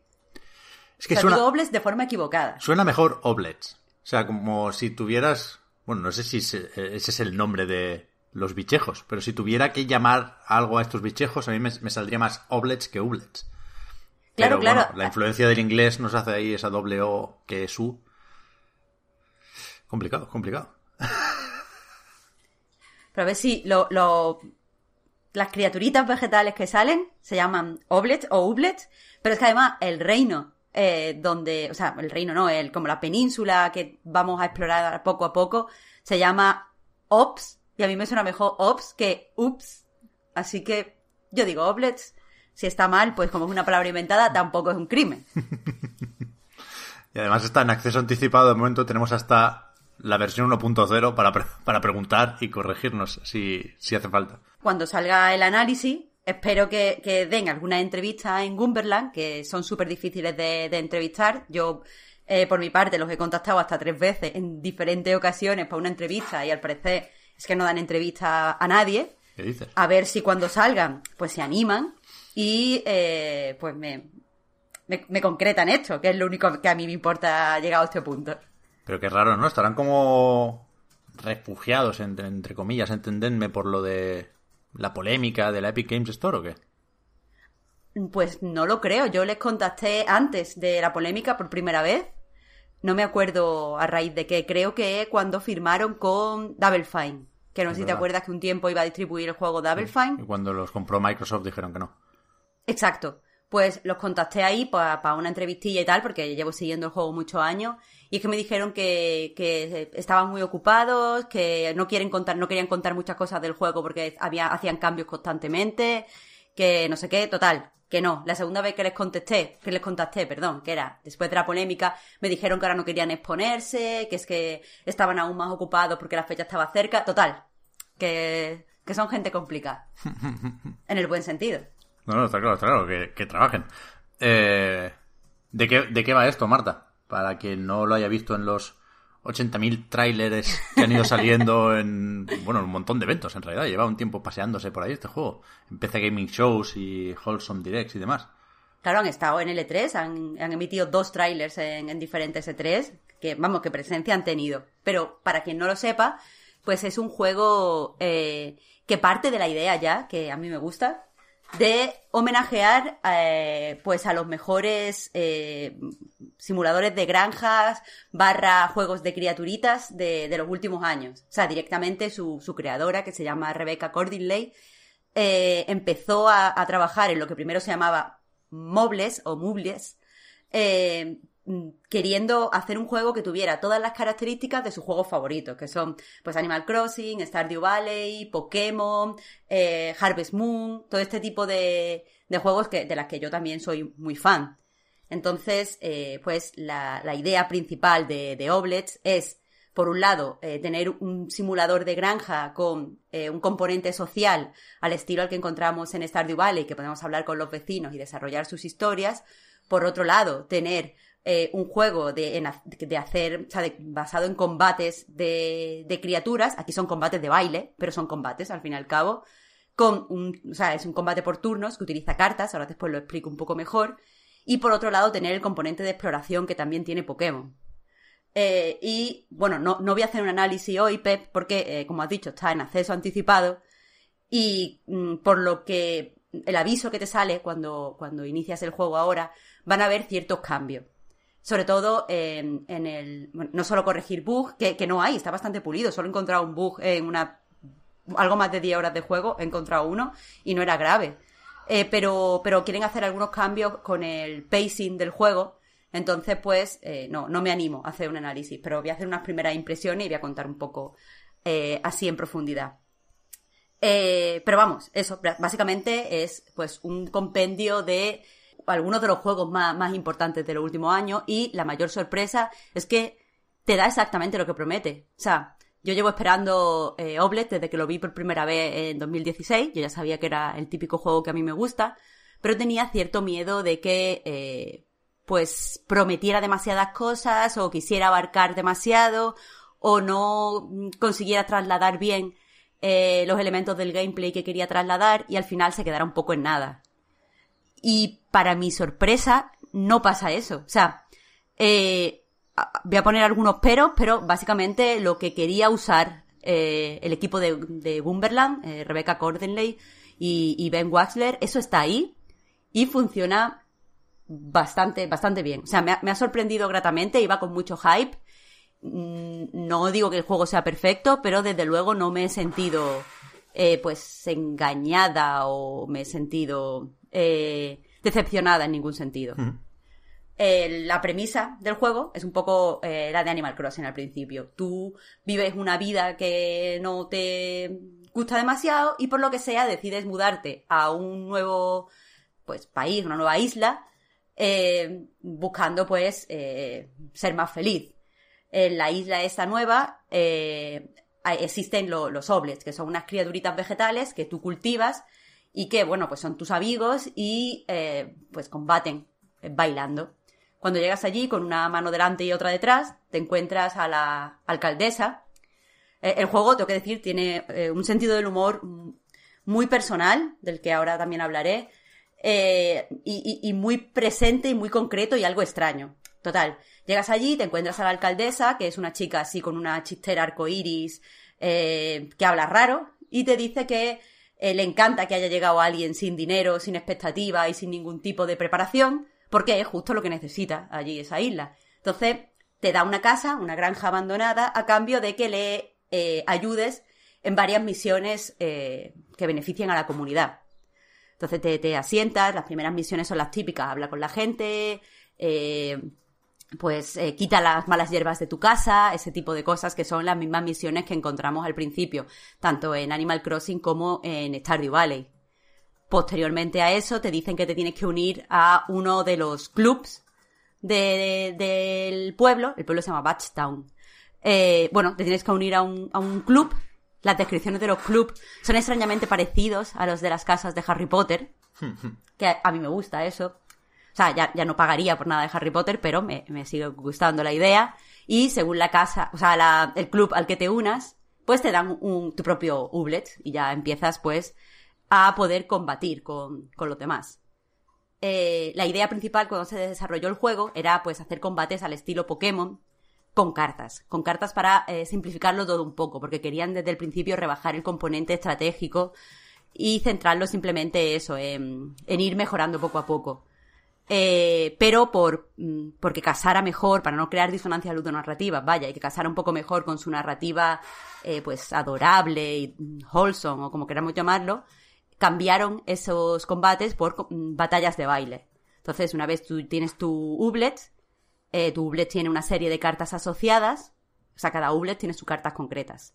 Y ah, aparte de cada Ublet hay tres modelos. El normal, el especial, que a veces tiene un cambio de color o quizás una característica diferente. Y después uno brillante, que es como los shiny de los Pokémon y es bastante difícil de conseguir. La idea. Eh, pues da, igual porque en realidad los tres tienen el mismo tipo de cartas. Y según los Ublets que tú tengas en tu equipo, puedes tener hasta seis, pues se configura tu mazo. Tú no tienes que hacer nada en, el mazo. Más allá de cuando aprende muchos eh, ataques, no, eh, movimientos, un Ublet, pues tienes que eliminar algunas cartas. Pero vamos, el componente de, creación de mazo es eh, muy, muy, muy pequeño. El caso, empiezan los combates, tienes una serie de bits que. O sea, de, ritmos, o como queramos decirlo, que gastar. Cada carta tiene un coste y lo que tienes que hacer es ir eh, pues lanzando cartas utilizando esos bits hasta llegar a unos puntos determinados.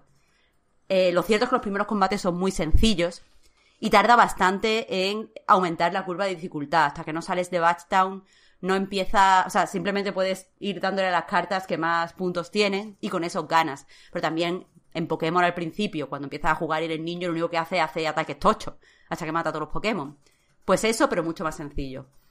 Eh, cuando vences a un Ublet, eh, este te da una semilla, entonces puedes plantarlo y obtienes tu propia variante de ese Ublet, que lo puedes, como digo, añadir a tu equipo o dejarlo en la granja para que hagan pues sus cositas, que puedes mandarle como tareas.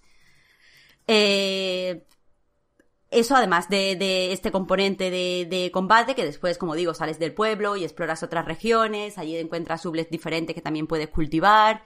Mm, todo esto que podríamos pues decir que está sacado de Pokémon, también tiene un componente social en el que tienes que pues ayudar al pueblo a mejorar poco a poco, conocer a sus habitantes, coleccionar sus pegatinas de la amistad, que bueno, está haciéndoles regalos, hablando con ellos, interesándose, o sea, haciendo misiones, lo típico. Eh, y puedes, pues, mejorar tu, tu granja, decorándola, comprándote ropa. Eh, tienes, tienes un poco de margen para, bueno, puedes ampliar tu casa hasta tres veces, yo todavía no la he ampliado, así que no, no sé cómo funciona eso. Pero tienes cierto margen, tienes un terreno pequeñito, pero interesante. O sea, no, no es algo como Stardew Valley, que puedes personalizar una granja enorme. Aquí es más pequeñita, pero también tienes cierto margen para pues, ponerla a tu gusto. Todavía no he podido experimentar mucho con eso, no sé si se pueden hacer cosas que queden bonitas, pero espero que sí. El componente social, eh, lo cierto es que es o sea, igual que, las mecánicas de Pokémon hasta ahora eran como Pokémon, pero simplificadas, aquí en la de estas de sociales también. O sea, en Stardew Valley encontrábamos historias que eran un poco pues más humanas. No sé, quien haya, por ejemplo, romanceado a Shane, pues sabe que tiene una historia que habla un poco de la depresión. Eh, bueno, es que eso no voy a spoilear, pero que eh, eran, eran unas historias como más, humanas. Aquí mm. es todo un poco más loco y un poco más alegre y chirriante. Y puedo entender que haya personas al que, a las que eso le parezca, o sea, a las que eso le irrite. A mí personalmente no me ha pasado, pero podría haberlo. Así que ahí hay una pequeña advertencia. Eh, pero vamos, quizá lo que menos me ha gustado del juego, que personalmente me ha gustado muchísimo. No se lo recomendaría a todo el mundo, pero a mí yo creo que he encontrado un sustituto para pa Stardew Valley. Y puede ser el juego Stardew Valley al que más horas le he echado. Así que, a ver, pero eh, lo que menos me ha gustado es que, eh, por el sentido del humor de, de, de de Rebecca Cordeley en concreto, el juego tiene un tono que podríamos considerar extraño. O sea, por un lado, utiliza una serie de palabras que son inventadas, vaya, totalmente inventadas. Eh, y eso como, como, o sea, supongo que a las personas que son inglesas nativas o que tienen más conocimiento del inglés que yo, pues le parece gracioso, porque lo que hace a lo mejor es coger la raíz de la palabra y cambiarle el final por algo eh, que está escrito de forma fonética o combinándolo con otra palabra o hace chistes eh, a través de, de, mezclar dos palabras diferentes, no lo sé exactamente. Pero el caso es que yo me pierdo muchísimo cuando me piden algo porque no sé, o sea, hay cosas que son mm, obvias. Eh, en, el, en el avance que escribí en A Night menciono que, por ejemplo, carrots, zanahoria, son carrots. Entonces, pues me entero de lo que es.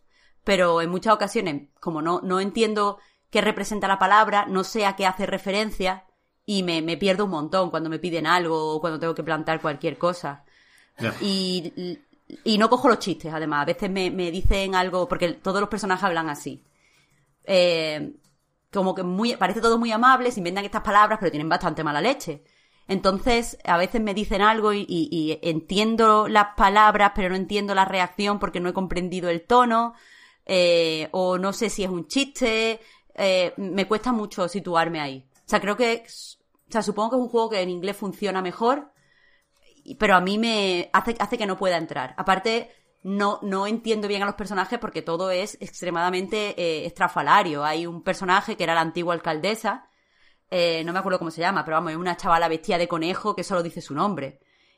Y no...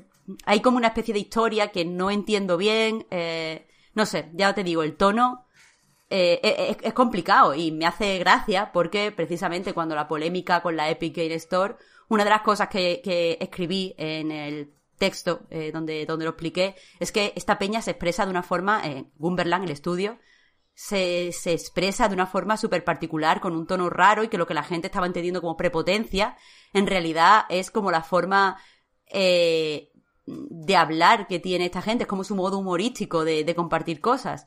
Pues yo en los, en los posts del blog eh, que tienen o del Patreon de Rebecca Cordingley eh, conecto bastante bien, lo entiendo bien, pero en el juego me, me aleja un montón. Eh, y, no, no sé por qué, supongo que es por pasar más horas leyéndolo o por hacerlo entre diferentes personajes, no lo sé, pero, pero ese, es para mí el, el mayor defecto del juego, que por lo demás, repito, me ha gustado muchísimo. Eh, estoy, por si a alguien le interesa, eh, acabo de, de, bueno, acabo, hace ya unas horas que he reparado el globo, tengo ya una de las casas del club listas, eh, tengo el granero de combates eh, abierto y la verdad es que el juego va creciendo porque eso sí que es muy importante, creo. E, es, muy amable eh, para entrar.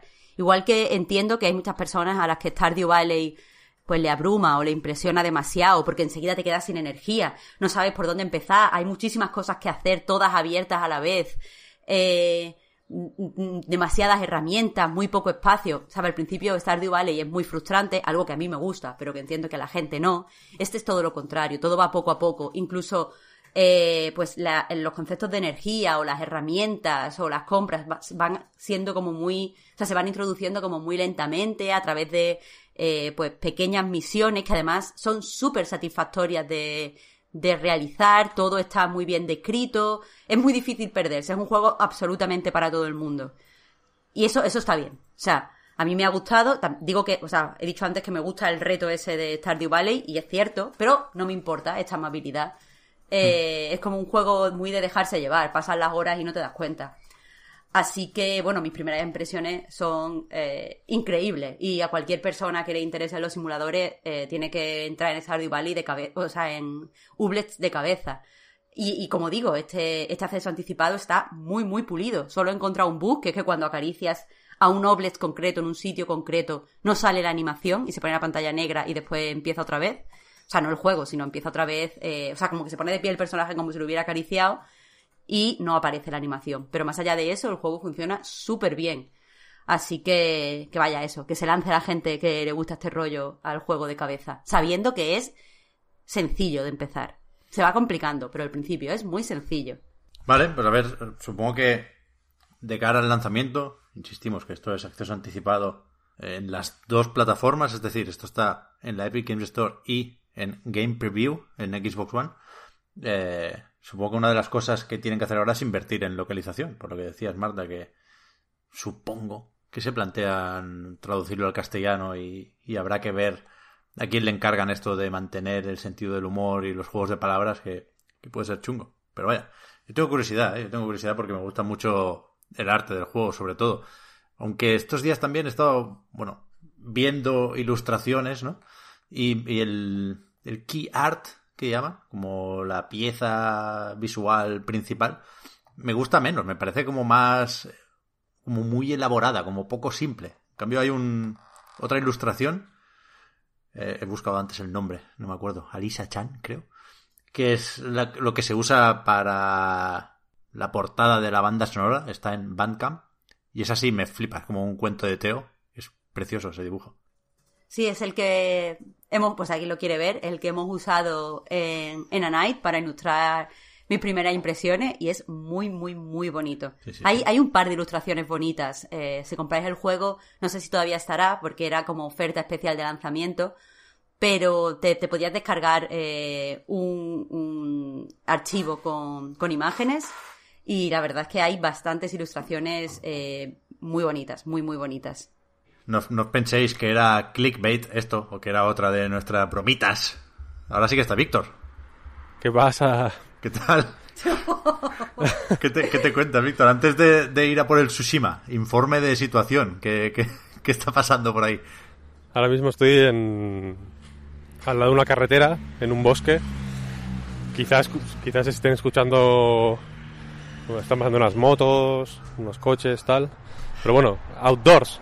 Eh, lo que es una corresponsalía de riesgo, vaya. Pero, en eso estoy. ¿estás, ¿Estás huyendo de los fans del Tsushima o qué pasa? Estoy huyendo de los haters, efectivamente. Por el, el CNI, me, en fin, me han puesto una identidad secreta. No la voy a decir, evidentemente, porque si la digo en las ondas, es probable que, pues que me metan líos. Pero estoy huyendo. Estoy huyendo, estoy huyendo. Estoy huyendo. Voy, o sea, eh, aparte de todo esto, y esto es literal, no es una broma, es, real, estoy en zapatillas de andar por casa, pantalones de pijama y una camisa abierta hasta el ombligo. Hace un sol de rigor. Estoy sudando, me voy a morir, probablemente grabando esto. O sea, todo esto suena a he perdido totalmente la cabeza, Víctor. Me he vuelto loco. Eh, la presión infernal de los haters me ha me he roto.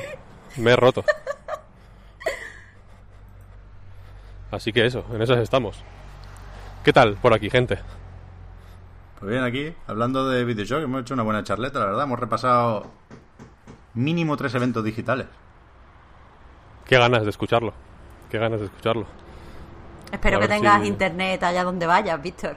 O que o que mantenga ni que sea un fino hilo de conexión con la realidad para poder entender lo que vuestras palabras, simplemente, ¿sabes lo que quiero decir? Eh, nada, eh, está el Contra Collection en la Switch a 5 eurillos, os lo recomiendo. el otro día me bajé, y el de Castlevania también. Me bajé el, Donkey Kong de Super Nintendo, que está en Switch también. Ah, hostia, es verdad, que ya es día 15. Con el Nintendo Switch Online. Es, Maravilla. O sea, yo creo que de pequeño no supe valorarlo, evidentemente, pero creo que es el juego más revolucionario de la historia. Es increíble, es espectacular. Viéndolo, eh, a mí me gusta hacer el ejercicio, y ahora pasamos al Tsushima ya si queréis, que evidentemente es por lo que estoy aquí. Eh, me gusta el ejercicio de verlo eh, en paralelo a Donkey Kong Country Returns y Tropical Freeze, que parecen juegos muy distintos, como una especie de reboots y, son juegos muy distintos, quiero decir, ¿no? Evidentemente, porque han pasado 20 o 30 años y, o sea, más 20 que 30. Eh, el hardware es mucho más tocho, etcétera, etcétera. Pero ya está, todo lo que hace Tropical Freeze, por ejemplo, ya está en el Donkey Kong Country 1. Es brutal. El juego con el salto y la voltereta, ¿no? La exploración de los niveles, el énfasis en los secretos, el speedrun, todo, todo, es la hostia. Es brutal. Una maravilla de juego, pues sí, pues sí. Y sobre el Ghost of Tsushima, por si alguien no estaba entendiendo esto de los haters y las bromas, que es que resulta que lo has analizado Victor Knight y le has puesto un 6, con sus cosas buenas y sus cosas malas, pero vaya, te, ha gustado, pues eso, de 6. Sí, sí, sí. Yo creo que se ha visto eh, en fin, eh, caretas fuera. Evidentemente, llamarlo juego de porro no ayudó en ningún caso. Eh, pues yo creo que, lo has institucionalizado, ¿eh? La, sí, bueno, juego de sí, Pero, pero tampoco quiero yo eh, que esa sea mi gran aportación a la, polarización y la crispación que hay en las redes sociales, vaya. Eh, la cuestión, si queréis, eh, entramos ya en harina, vaya. Eh, Ghost of Tsushima, el nuevo juego de Sucker Punch, el estudio de Infamous Second Son y Infamous First Light, que viene a ser el Miles Morales de Infamous, o el Los Legacy de Infamous, como quieras llamarlo. pues en fin, este es su, su, nuevo gran proyecto. Llevan desde Infamous, desde que salió Infamous Second Son, o, más bien First Light, ¿no? Eh, trabajando en él. Second Son, recordemos, y no lo digo por decir, sino que creo que tiene sentido, que es un juego de lanzamiento de PlayStation 4. en su momento, em, para mí al menos, era más fácil hacer... tampoco hacer la vista gorda, vaya, pero eh, me costaba menos disfrutar de forma abierta de una serie de convenciones y de fórmulas y de y de lugares comunes, por así decirlo, que en Infamous Second Son estaban igual que están en Tsushima, ¿no? Eh, y quizá, eh, pues también ayudó en ese momento, para, mí, eh, insisto, el ser un juego de lanzamiento, simplemente, ¿no? Que Infamous además hacía un, un uso muy liberal y muy alegre de los fuegos artificiales. Casi literalmente, porque no sé si lo recordáis, pero Infamous Second Son es un juego lleno de lucecicas y de. y de. Eh, chispas y de. ¿no? y de rayos por todos los lados. Que en ese momento, pues sinceramente eran muy espectaculares. Eh, aunque por lo demás, fuera un juego eh, que yo creo que. en perspectiva y visto desde hoy, eh, pues se puede decir sin problema que era más o menos normal. Era un mundo abierto normal eh, y que más o menos eh, creo que ha sido superado en general, tanto por los popes del mundo abierto o, tanto por la gente que, digamos, marcaba la, las bases de lo que, o las pautas de lo que tenía que ser un mundo abierto en ese momento y estoy pensando, por ejemplo, en Ubisoft, ¿no? O, en Bethesda.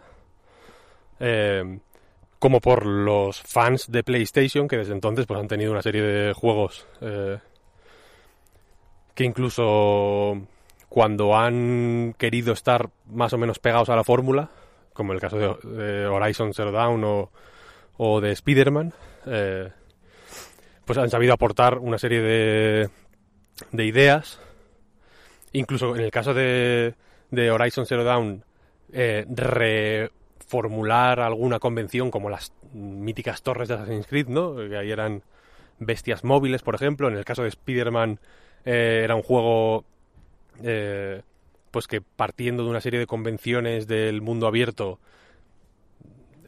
yo lo, yo lo veo más como un, casi un beat'em up prácticamente, ¿no? o un, hack and slash. Es, un juego mucho más centrado en el combate, por ejemplo, ¿no? y, en, los niveles más eh, de toda la vida, por así decirlo. Em, y en fin, y, otros, y otros grandes exclusivos de Sony pues han ido por otros lados con... O bueno, o God of War, ¿no? Em, por ejemplo, que también es un mundo abierto al final. Eh, pero que intenta hacer una serie de cosas eh, muy distintas, ¿no? Eh, con esto en mente y con, este contexto, sin salirnos, digamos, de la familia PlayStation, eh, Ghost of Tsushima yo creo que también intenta eh, hacer una serie de cosas propias. No solo por la por tener una ambientación muy fuerte, ¿no? Y muy exótica. Creo que no es tan mal decir exótica porque para Sucker Punch es tan exótica como para mí, ¿no? Que al final no somos de Japón y, entiendo que por eh, una devoción o un interés o un gusto por la cultura japonesa, pues bueno, han decidido eh, pues tirar por ahí para contar la historia de Jin Sakai, que es un samurái que durante las invasiones mongolas a Japón, en este caso a la isla de Tsushima, eh, pues en fin, todos los japoneses, digamos, que sucumben eh, ante las, las hordas mongolas que llegan desde el mar, eh, Jin en concreto eh, queda lo dan por muerto básicamente, ¿no? Y eh, milagrosamente consigue vivir, ¿no? Y a partir de ahí, utilizando su condición de fantasma de Tsushima, en el sentido de que todo el mundo le da por muerto, eh, pues comienza el proceso de eh, formar un ejército. eh, primero va de rescatar a su tío, ¿no? Que era como el shogun de, de, de su prefectura, de armar un ejército y de, y de digamos, em- eh, pues preparar eh, los efectivos para plantarle cara a la invasión, ¿no? Em, con esto, en fin, eh, digamos que se mezclan en Tsushima y ahí es mi, mi mayor... eh, tampoco problema, en fin, creo que es un juego que está ba- bastante bien, es el típico triple A que está bien, que, que, está bien porque por ciencia, prácticamente. Me refiero con esto, que creo que es la idea que menos he entendido de mi análisis por culpa mía, sin duda. Eh, tiene una serie de ideas, Tsushima, que son muy abstractas y muy sutiles y muy e incluso muy inteligentes, pero que en última instancia están implementadas de un modo muy vasto y a mí me da la sensación de que no es por em, ¿cómo decirlo? por falta de experiencia o por o por mala o por torpeza, ¿no? O por, o por o porque sea una implementación mala per se, sino porque eh, a la hora de hacer playtesting y de iterar y de ir, digamos, ajustando esas ideas a lo que las sesiones de juego con, con gente, digamos, eh, el feedback que iban recibiendo, se han ido convirtiendo en, en cosas que yo creo que están un poco alejadas de la forma ideal de, de esas ideas o de esos conceptos, ¿no? El, el- uno que es que en fin que lo han promocionado muchísimo y que es eh, quizá el, el pues uno de los selling points del juego prácticamente que es el viento no que hace las veces de eh, guía en el mundo abierto. No hay radar no hay eh, minimapa aunque sí que hay un mapa y está lleno de iconos quiero decir. No ahí no hay mucha diferencia con muchos otros juegos. Eh, tú cuando marcas un sitio en plan vale quiero ir aquí eh, o a, este pueblo o a este templo o a esta, esta interrogación que es una ubicación no conocida, ¿no? El viento empieza a soplar en esa dirección. ¿Qué pasa? Que en algunos casos es, una, es un viento o, o- o este, esta función de navegación está implementada de forma sutil. Por ejemplo, la vegetación de los árboles se mueve efectivamente en una dirección. La hierba que se presentan en muchas variantes, en, hierba eh, cosmética y en hierba bajita y también en hierba alta, que es ya prácticamente un meme, la hierba alta en la que te escondes en, en todos los juegos últimamente, ¿no? Eh, pues también, digamos que te guía en esa dirección. Hay incluso animales que, que no, no precisamente por el viento, sino porque te guían a otro, a, pues a, templos o a otros sitios eh, más escondidos, también digamos que te, intentan llamarte la atención para ir en, ciertas direcciones. Y en ese, en ese sentido es guay, está bien conseguido y, sobre todo da lugar a imágenes muy espectaculares. Eh, pero por ejemplo el viento también, para subrayar y recalcar al máximo eh, hacia dónde tienes que ir, pues tiene también como unas ondas blancas muy vastas que pues que son viento al final, ¿no? Y hay hojas que, que, que, que- forman huracanes a tu alrededor, es una cosa acojonante. ¿Qué pasa? Que esto pues funciona muy bien cuando vas en caballo, por ejemplo. Vas a caballo eh, mm, galopando hacia tu destino y ves hojas y ves el viento y ves los árboles y ves eh, las flores moviéndose en todas direcciones, o bueno, en todas direcciones no, en la dirección en la que tú estás yendo también, porque estás eh, yendo hacia un destino concreto, y es la hostia, el juego visualmente es espectacular. Eh, si no fuera por las animaciones y los modelos, que claramente están un peldaño por debajo de The Last of Us, parte 2, yo os diría que es el juego con mejores gráficos de Play 4. Es acojonante. Y esto lo saben en Sucker Punch, mm, que han hecho un trabajo acojonante, porque el modo foto es un, espectáculo. Te permite cambiar mm, mil parámetros. Eh, el juego se queda en movimiento, o sea, no es que no, no, no se congela todo para que hagas una foto, sino que puedes activar el viento para que se muevan, por ejemplo, la, la, la ropa, que es también un, un, alucine, o para que se muevan los árboles, en fin. Puedes modificar el tiempo del día, el, eh, o sea, la hora del día, el clima, todo, es, es brutal, es una maravilla. Eh, pero el efecto del viento que decía, ¿no? Que, que, que, a caballo o en campo abierto es espectacular. A mí, al menos, me ha chirriado mucho más en, en las distancias más cortas, que son muy habituales, ¿eh? en plan en pueblos, en fortalezas, etcétera. Eh, de pronto hay como pues, cuatro o cinco personas allá sus cosas, ¿no? Como el herrero haciendo sus movidas, un tendero ahí tal, unos NPCs ahí como hablando, no sé qué, no sé cuál.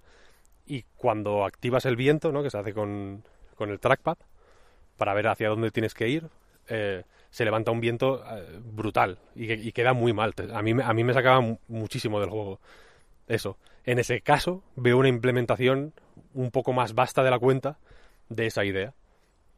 Que quizás se podría haber hecho de otra manera o quizá no, ¿eh? no lo sé. Pero como esa hay muchas. Por ejemplo, el combate. Eh, puedo vivir con que esté, eh, pues en fin, súper eh, estructurado. En el sentido de que se va abriendo poco a poco a medida que cumples ciertos hitos, ¿no? Con algunas misiones desbloqueas armas, con otras misiones desbloqueas... Eh, en general, con las misiones desbloqueas puntos de habilidad, ¿no? Que te van abriendo... Que te van... Hay, hay un, básicamente un punto común de habilidad que te sirve para mejorar todos los árboles de habilidades que hay. Tanto los de las posturas, como los de las posturas, hay cuatro posturas de combate, cada una efectiva o de, y débil contra eh, determinados, eh, determinados enemigos. Eh, como las herramientas de ninja que, que, tienes, ¿no? Como los kunais o las bombas de humo. Como simplemente habilidades en plan poder resucitar cuando te matan, ¿no? Eh, hay unos puntos, hay una, una, una, barra, bueno, en fin, unas bolas de, de, determinación, lo llama el juego, que son lo que te permite hacer una serie de ataques especiales o de o curarte simplemente, ¿no? Como en eh, Sekiro, si queréis hacer la comparación samurai. Eh, y esta determinación se va recargando, pues, poco a poco, acertando golpes normales o, o, flechazos normales y más, eh, de manera más agresiva o más rápida cuando, eh, por ejemplo, haces parries eh, perfectos o, o cuando acabas con el sufrimiento de un enemigo y está como ahí en el suelo medio catacroker te puedes acercar y le das al cuadrado y le. digamos que le rematas. Y eso te da un montón de determinación, ¿no? Entonces, y, es, digamos, la, la, estra la, estrategia es, o, la, o el, el juego ahí es. Eh, eso, es un juego de game design muy eh, explícito. En el sentido de que cuando tienes cuatro bolas de determinación, por ejemplo, y has desbloqueado ya el, resucitar, resucitar te, te, exige tener dos bolas, ¿no? Entonces, tú sabes que si estás muy jodido, te puedes curar dos veces o una, ¿no? Y, y o, curarte una vez e intentar eh, forzar la maquinaria haciendo parries y, y demás para recargarte. O puedes intentar combatir con poca vida y, en caso de que te acierten, pues resucitar, ¿no? Es un juego muy... Eh, es, es, muy buen diseño de juegos en el sentido en el que se enseñaría en una escuela de juegos. Que es el que se tiene que enseñar, entiendo yo, ¿no? El que se enseña... Eh, el que puede utilizar como ejemplos eh, pues un Assassin's Creed o un Far Cry o, o en general todos los juegos de la familia Ubisoft que son buen diseño de juego eh, académico, por así decirlo. Es lo, que es lo que tienes que enseñar, ¿no? Tú no puedes enseñarle a, alguien en ESNE, por ejemplo, a hacer Papers, Please. Porque eso es una cosa que sale una vez eh, cada 100 años, ¿no? Es como que se tienen que aliar, alinear todos los planetas para que salga eh, Papers, Please o Her Story o, o incluso Death Stranding, por no irme solo, solamente a indies, ¿no? Entonces, en, para mi gusto, al final, eso hace que se agüen una serie de temas del juego que se presentan y que son interesantes y que no están mal, pero que no tienen tanto punch y se acaban haciendo un poco eh, cansinos para mi gusto. Porque, por ejemplo, el combate es. eh, está muy centrado. Es parricéntrico, por así decirlo. En el sentido de que tienes que. eh, tienes que hacer parries. El parry te lo meten desde el principio y te hacen mucha. Te insisten mucho en el parry, ¿no? Y, el, y, y hay ciertos ataques que al principio no puedes hacerles parry, pero puedes desbloquear habilidades que te permiten hacerles parry, ¿no? O sea, habilidades. eh, puntos del, del, ar- del, del árbol de habilidades que, te abren la posibilidad de hacer parry a ataques más fuertes, por ejemplo. Eh, pero al mismo tiempo es hiper permisivo. Hiper permisivo. El- la dinámica del, del combate es eh, más o menos similar a la de un eh, Batman Arkham, en el sentido de que tienes enemigos alrededor y digamos que te van atacando eh, y tú tienes que ir eh, pues haciéndoles parries o apartándoles porque la ventana digamos de oportunidad del parry ya tanto por adelante o sea por, por atrás como por adelante diría yo tiene un, un espacio muy tocho que en vez de digamos romper el ataque y dejarle indefenso lo que haces es eh, como mover, mover al enemigo para un lado en plan eh, con- lle- llevando su espada hacia otro lado apartarle un poco que normalmente no les deja vendidos para que para que para eh, que contraataques, pero sí que te da digamos un segundo de respiro para acometer el siguiente.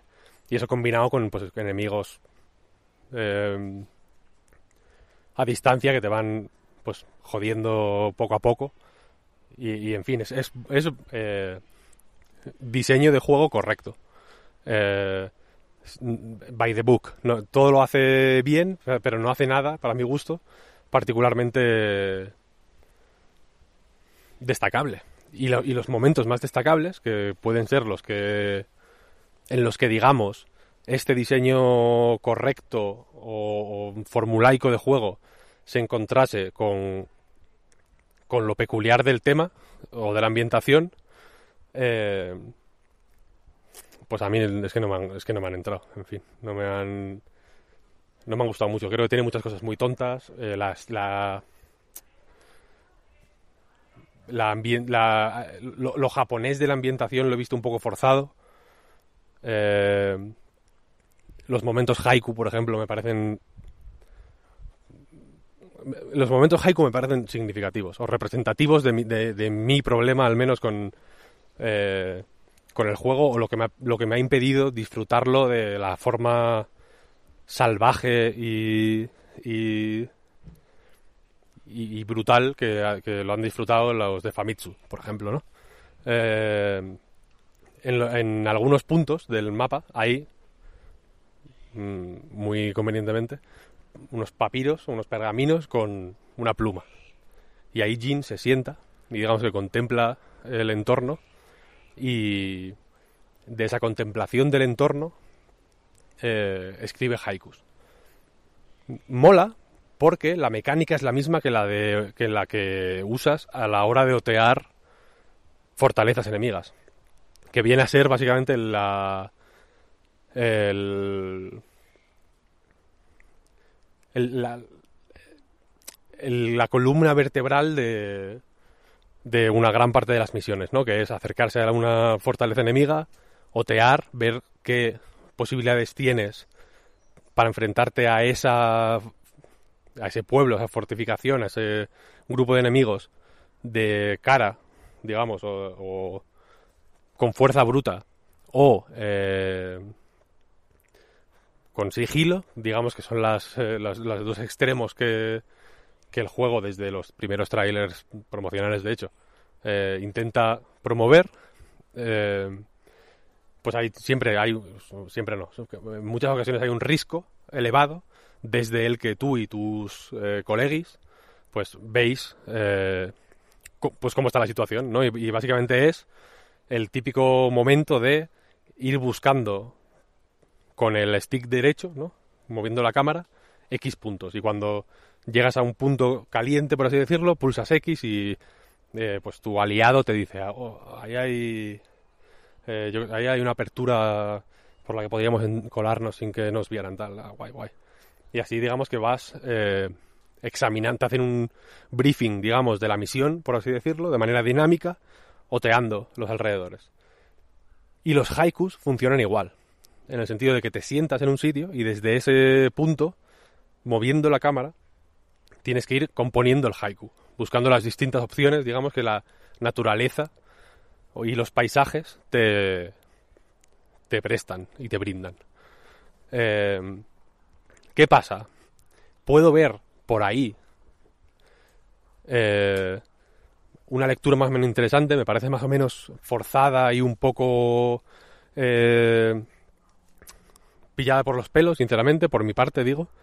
Eh, pero a efectos prácticos, a mí la sensación que me dio fue que cogían una cosa prácticamente sagrada de la cultura japonesa, que es el haiku, que es condensar en 575, tres versos brevísimos, una cantidad de ideas o unos conceptos de una gravedad universal y, alucinante y transformarlos en un minijuego que, que lo siento por, por eh, volver eh, de nuevo a esta puta idea, lo siento, me va a perseguir toda la vida, probablemente me vaya a la tumba con esta puta idea em, sobrevolándome como un buitre, pero es de porro. Es para hacer el haiku y decir, joder, qué guapo, ¿no? el, horizonte, el mar, las ramas de los árboles. No, el haiku que compones en ningún caso dice nada. Es un haiku vacío, es eh, caparazón, es estética, ¿sabes? Es superficial. No es en ningún caso una un minijuego que eh, que digamos abrace el, la conexión, joder, pues reposada y, y, profunda, prácticamente mística, que tiene eh, la persona que escribe el haiku con la idea que quiere transmitir. Es únicamente un, una pirueta espectacular para convertir el, la, la, escritura del haiku en un minijuego. Y, y, para mí eso es Ghost of Tsushima al final.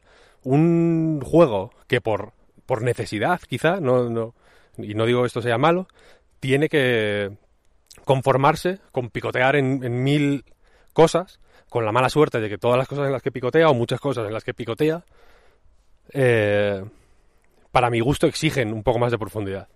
Y para mi gusto, no es en plan, qué pena que esto que intenta Ghost of Tsushima no lo lleva hasta sus últimas consecuencias, porque me gustaría verlo llevado hasta sus últimas consecuencias, sino que tiene la desgracia de que en el tiempo que han estado en desarrollo hemos visto juegos que llevan ideas de que están en Ghost of Tsushima presentes hasta sus últimas consecuencias. Por ejemplo, Sekiro. Entonces, eh, pues es un juego que está bien, es una superproducción, es un juego que, para mi gusto, eh, en fin, eh, es un juego que para, mi gusto es súper veraniego en el sentido de que, eh, de que, es, agradable de jugar, es un juego que busca no tener asperezas en ningún momento, nunca tienes un muro frente a ti en el que digas, joder, no sé qué hacer, o no sé dónde ir, o no, o no sé cuánto me falta hasta eh, alcanzar el siguiente hito en la, en la historia o en, el desarrollo de mi personaje, ¿no? En, o en la evolución de mis stats. Siempre tienes todo masticado y, es muy, pues muy agradecido en ese sentido, ¿no? Y tiene el, el plus de que, eh, de que es un portento gráfico, vaya. Cualquiera que tenga una PlayStation 4 eh, probablemente agradecería ver este juego.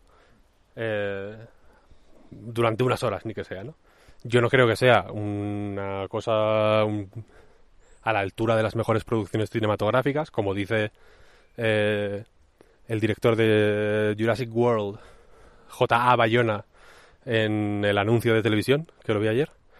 eh, porque de hecho hay algunos planos que son mortales. Hay un montón de planos que son preset y que, y, y que son como chapas, que de pronto te, viene un tío ahí corriendo por el monte, ¡ay! Que me han atacado, que me han atacado. Y ves que el, el plano está cogido cero cinematográfico. Ahí no hay eh, cinematografía eh, involucrada, ¿no? Hay muchos, por ejemplo, los combates cuando, cuando entras, digamos, en un asentamiento mongol, puedes pulsar el D-pad para iniciar un enfrentamiento, que se llama, ¿no? Que es otro pequeño minijuego en el que, pues, eh, lo, en, los, en las misiones principales, sobre todo, eh, los enfrentamientos ocurren en lugares eh, muy bien escogidos, en plan un puente, por ejemplo, ¿no? Para, para que la cámara se ponga lejos y se vea a los dos eh, combatientes acercarse, acercarse lentamente, ¿no? Y, desenfundar o, o eh, agarrar la empuñadura de la katana. Eh, ahí tienes que pulsar triángulo y mantenerlo pulsado y, sol, y digamos que es un minijuego de soltarlo en el momento preciso, ¿no? Luego se puede, que luego se desarrolla, luego puedes también atacar a otro, a más enemigos eh, en el mismo enfrentamiento. Es una manera, digamos, de ir despejándote el terreno para tenerlo más fácil en el, en el pues, a, a, la hora de compartir con un grupo y también da mucha determinación. Pero estos enfrentamientos, hay algunos planos que son demenciales, pero demenciales, ¿eh? Unos picados locos, en, con un, como la, la, cámara aprisionada en un muro. Con el caballo cruzándose, que, a mí se me cruzó un par de veces el... el caballo ayer. Sí, y eso ocurre mucho. Y no digo, o sea, no, y no digo que sea... Eh, por ejemplo, mucha gente nos decía a raíz de Deadly Premonition 2. Es una vergüenza que habléis, que deis tantas vueltas con este juego porque pues es una puta mierda y es, una, estafa y no se debería permitir. Y yo digo, pues vale, estoy en tu barco, no hay que permitirlo, vamos a denunciar al puto Sueri. Este no es el caso. Aquí yo entiendo que, que, que no es de denuncia, ¿no? Que de pronto la cámara eh, no sepa exactamente lo que hacer. Y de hecho creo que, que, que aún eh, ocurriendo eso, que en el Tsushima la cámara es demencial, por cierto, en los combates también hay el, hay muchos combates contra muchos enemigos, son muy frecuentes, habitualmente tienes que lidiar con, grupos de, yo que sé, 6, 7 enemigos o más en total, ¿no? Varios que te atacan a distancia, dos minions de espada que te atacan cuerpo a cuerpo, uno con un escudo, otros dos tochos con una maza que te van, que, que, que no puedes hacer parries a sus ataques, sino que tienes que esquivarlos, no hay muchos enemigos. Eh, pero las marcas, digamos, o las señales que te dan para reaccionar a, a los movimientos del enemigo, joder, son peligrosas. ¿Tú has jugado, Pep? Sí, jugué ayer, nada, un par de horas, desde que se activó a las 12 de la noche.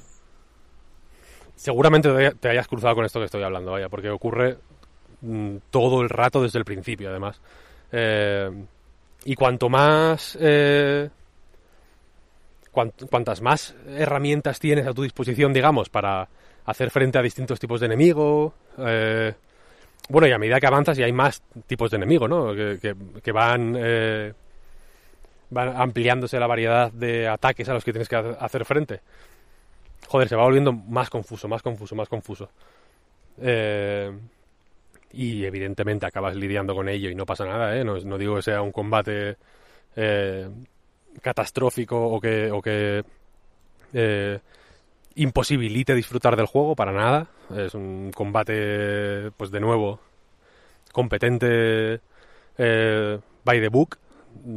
No es, en ese sentido, el tipo de combate asfixiante y exigente y absolutamente intransigente de Sekiro, por ejemplo, que a mí me gusta más, por, por lo que sea, pero que entiendo que a muchísima gente le gustará menos, ¿no? Porque no te permite... Bueno, iba a decir que no te permite expresarte, pero yo, me gustaría decir más bien que te obliga a expresarte en unos términos muy precisos, ¿no? Este combate es mucho más eh, free flow, en el sentido de que puedes eh, incluso, pues, joder, incluso combinar asesinato y... Eh, enfrentamiento cuerpo a cuerpo dentro del mismo combate, ¿no? Tú te puedes pirar y a la que uno se despista eh, subirte a un tejado y tirarte encima y asesinarle, en fin, que es un combate, pues al final eso, agradable, agradable. No, es, no digo que sea un juego desagradable para nada, al revés, lo que quiero decir es que es tan agradable que al final se agua a sí mismo un poco, para mi gusto, vaya. Hmm, yo tengo un, un par de preguntas, Víctor, Sí. pero antes, como reflexión, digamos, provisional, porque tengo que, jugar muchísimo más. Al principio es muy lineal, no, no he visto siquiera lo que tiene de mundo abierto y de pelearme con los iconitos y descubrir campamentos y demás. Pero sí que quería hacer una aclaración que creo que es necesaria porque a veces hablamos en términos lo bastante abstractos y difíciles de medir como para que pueda parecer que seguro que lo está pensando alguno, que nos lo hacemos venir bien para hacer coincidir la opinión con los prejuicios, ¿no? Y, y, bueno, no, no sé si os voy a convencer o no, pero os puedo asegurar que no es así. Pero sí entiendo que aquí estamos hablando de cosas como la personalidad y como el carisma, que son, bueno, que todos percibimos de formas muy distintas y que son difíciles de señalar, ¿eh? Pero creo que no sé, no sé si merece la pena hacer el esfuerzo de intentar ilustrarlo, pero por ejemplo, hablando de Sekiro, eh, en su momento, después del State of Play, creo recordar, se decía, no, pues que esto, el sistema de combate no tiene que ser el de Sekiro. Y, y yo decía y digo, estoy de acuerdo. Cuando se habla de Sekiro, no es para decir, el sistema de combate tiene que ser igual. Creo yo, o yo por lo menos en mi caso, cuando me acuerdo de Sekiro, no es para pedirle exactamente lo mismo, es para contraponer unas digamos una profundidad en el diseño que se acaba convirtiendo en personalidad. El, el, quiero, quiero decir el sistema no tiene que ser igual pero parry hay en los dos juegos. Y el parry de Sekiro se siente hay bastantes hay bastantes cosas parecidas en ambos juegos quiero decir no eh, en, en el sentido y no quiero decir que Ghost of Tsushima esté copiando a Sekiro. Quiero decir que el, la sopa primigenia de la que parten los dos juegos es la misma. Y no Claro. me refiero ni siquiera a la, a, la, a la puta ambientación. Me refiero a años y años y años de juegos de acción, Claro. de cuerpo a cuerpo, con espadas, etcétera, etcétera, que ambos, entiendo yo, o sea, eh, no quiero que, que- que parezca que, que- quiero decir que Miyazaki inventara los juegos de, de samuráis, ¿eh? o de espadas, supuesto, para nada.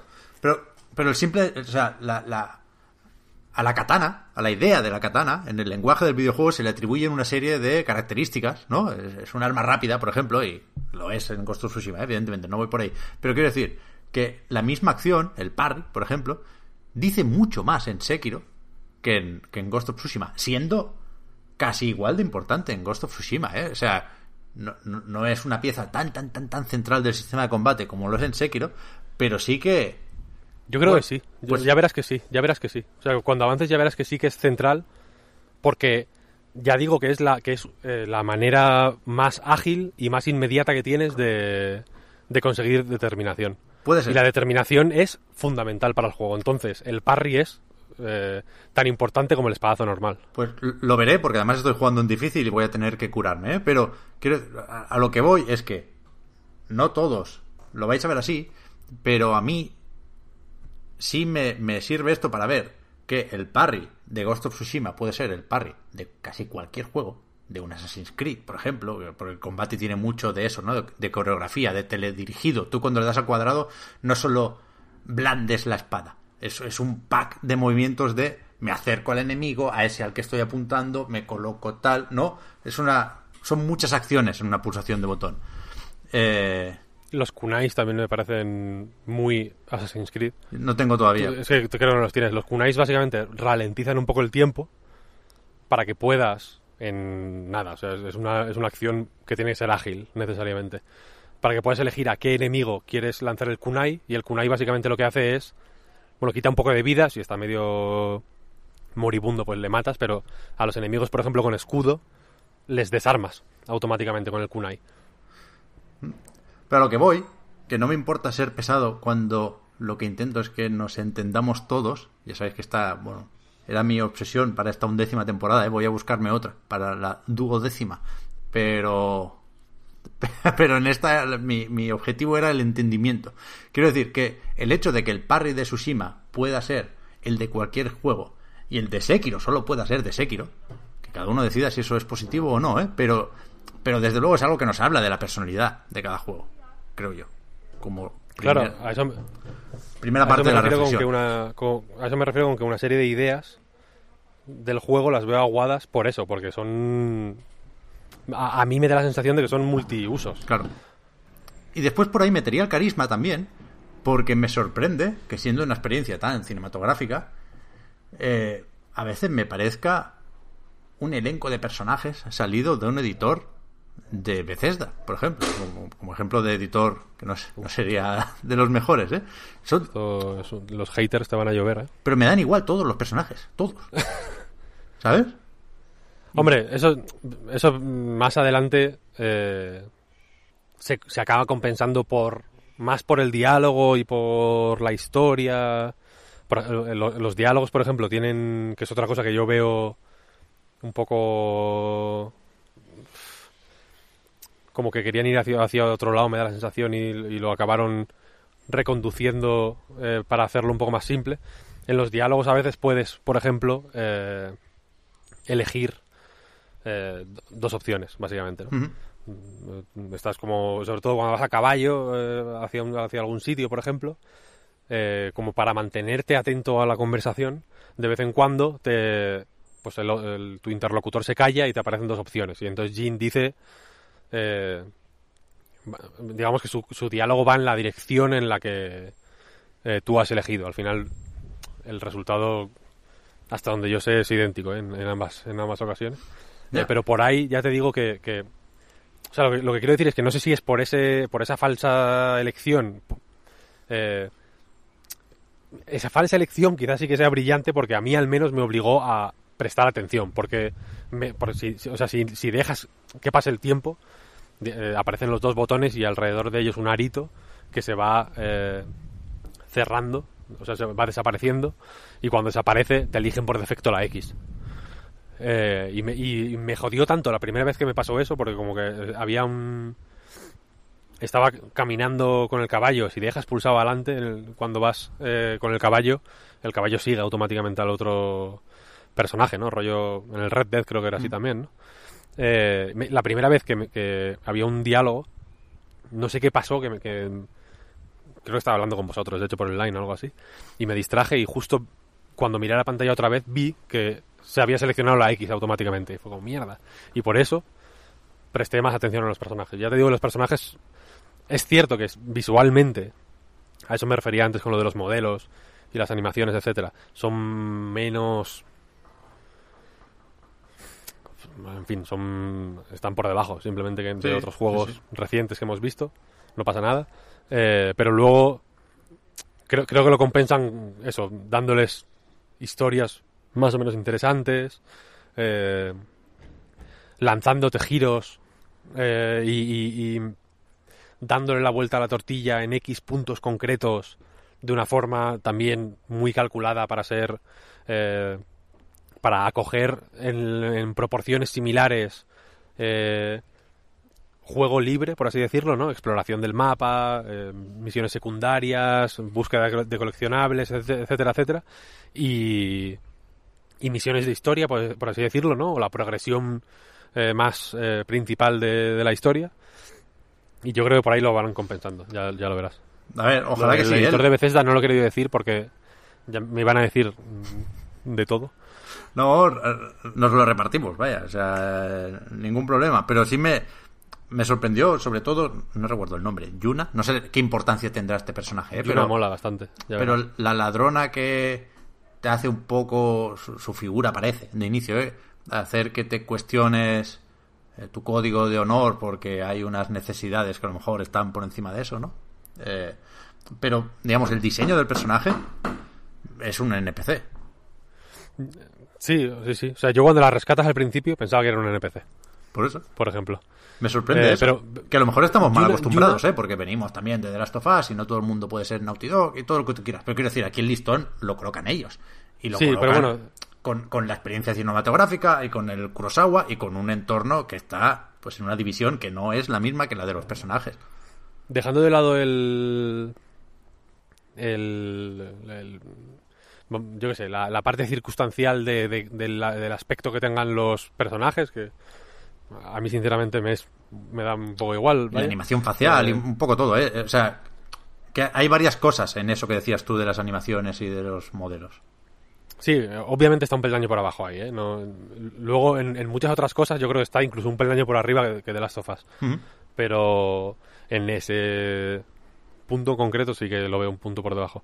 Eh, pero mira, antes has dicho lo de Yuna, ¿no? Que parece el típico personaje que te hace cuestionarte, eh, pues si tu honor de samurái tiene que estar siempre por delante, ¿no? Porque básicamente Yuna, cuando la rescatas, eh, ella es una ladrona y no tiene ningún escrúpulo en, como los mongoles, de hecho, eh, saltarse cualquier tipo de código de honor o cualquier mm, norma por la que compiten, o sea, por la que combaten los samuráis con tal de cumplir su objetivo, que es aplastar a todos los japoneses, ¿no? Y eh, digamos que el juego te muestra que, que así ha sido al final, ¿no? Porque eh, todo el territorio de Tsushima eh, está conquistado por los mongoles, los supervivientes los, masacran y, los vejan y- y asolan sus terrenos sin ningún tipo de miramiento, etcétera, etcétera, ¿no? Pero Jin tiene muy interiorizado un código de honor que le obliga a, a dar honor a sus enemigos también, ¿no? A, enfrentarse a ellos, a, a- poner fin a su sufrimiento, ¿no? A eh, organizar eh, los enfrentamientos de tal modo que vayas de cara y, y ahí es, digamos, cuando te presentan la mecánica de, la- de los enfrentamientos, ¿no? Tú vas de cara, te presentas y digamos que se convierte aquello en una lucha entre iguales, ¿no? El honor implica eso, que el otro sepa que le vas a matar si le matas, cuando, cuando le matas, no, no ir por la espalda, que es lo que hace Yuna al final. Yuna eh, te enseña pues que te puedes colar por los putos tejados, que te metes ahí por debajo de un respiradero y le clavas un, un puñal en la, en la en el cuello a uno y que es un problema menos, ¿no? Que, te- que es, como- es práctica en ese sentido. Y, y- y yo ahí pensé, joder, qué, qué buena pinta tiene esto, ¿no? Porque porque es una idea cojonuda, ¿no? Al final, eh, hasta qué punto este honor militar, siendo los samuráis como son, una figura tan ligada al nacionalismo japonés, ¿no? Y a, esta eh, idea de excepcionalidad nacional, eh, que creo que es más o menos fácil de extrapolar a otros sitios, quiero decir, a España mismo. Quiero- no- igual no tenemos samuráis, pero desde luego tenemos eh, la idea de la excepcionalidad a través de lo militar, por El ejemplo. ¿no? orgullo al final, sí. Claro. Eh, cómo Yuna, por ejemplo, eh, deja al descubierto que, esta, que este honor y estos y este eh, emperifollamiento y esta tontería solo es útil en momentos de paz. Cuando, cuando es básicamente un deporte, ¿no? Eh, que todo lo que hace que los samuráis sean como super guerreros que se rigen por un código estricto y que tienen, digamos, una conexión casi mística con, el arte de la guerra. Sun Tzu se menciona a los 45 minutos del juego, no, no hay. no- van, directos, vaya. como todo eso no es más que eso, que emperifollamiento y, ga- y- y galas vacías al final e inútiles, ¿no? Como todo ese hiper eh, entrenamiento estricto al que se ven sometidos desde jóvenes es, no es más que una chorrada, ¿no? Al final, y que Yuna, que, se remanga de la- la- el kimono y mata a todo el mundo y, sale adelante ella sola de las situaciones más complicadas, eh, cómo muestra una, forma, una manera más práctica, digamos, de, enfrentarse a una situación tan grave como la que se vive en el juego, ¿no? Es, guay, es guay, pero esas ideas, también en la figura del tío, ¿no? Que el tío evidentemente es lo contrario que Yuna. De hecho, desconfía de Yuna constantemente porque eh, porque la ve como eso, como una ladrona, sin honor, como una persona que no sigue ningún tipo de código de honor y que por tanto no es de fiar. Digamos que el lenguaje común de los samuráis a Yuna le importa un pito. Entonces, eh, pues se hace desconfiar, básicamente, ¿no? Porque eh, no sabes, digamos que, la, el, pacto eh, al que llegan los samuráis es que hay que matar mirando a los ojos. Y Yuna es al revés. Yuna te mata mientras duermes, si hace falta. Y, esas, ide- esas ideas que durante una buena parte del juego van articulando una historia que, que- que, joder, que parece que va cogiendo forma y tal y cual, eh, se acaban aguando. Vaya. Y se acaban disolviendo en, en, en un juego un poco más formulaico de la cuenta, para mi gusto. Pero que tiene este tipo de cosas, ¿eh? quiero decir. Igual de pronto alguien... eh, estas ideas le entran como un rayo y es como, ¡guau! Increíble, lo mejor que he jugado en mi vida. Es el, el- el- ese tipo de juego. Sí, sí, está claro, está claro. No es, no es Days Gone, en fin.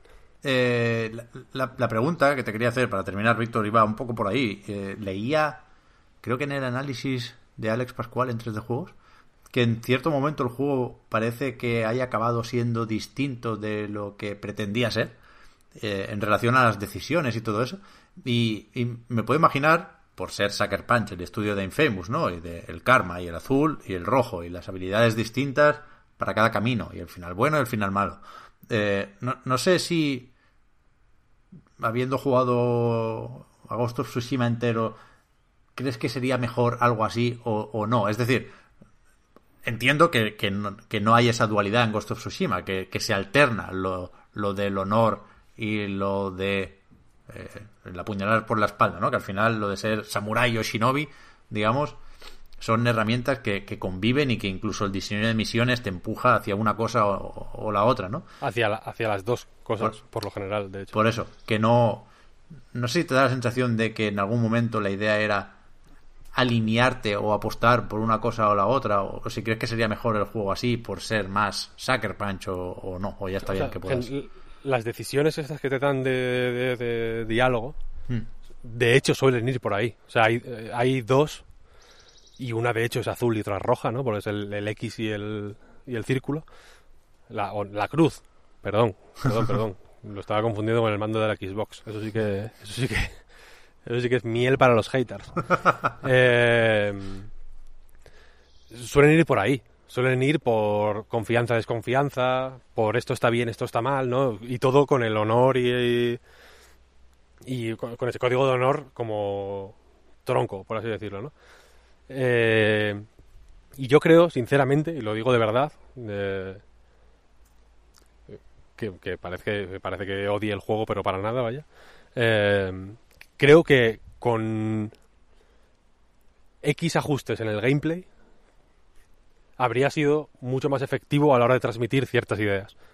Por ejemplo, yo no creo que necesitara ser narrativamente más complejo, en el sentido de eso, permitirte.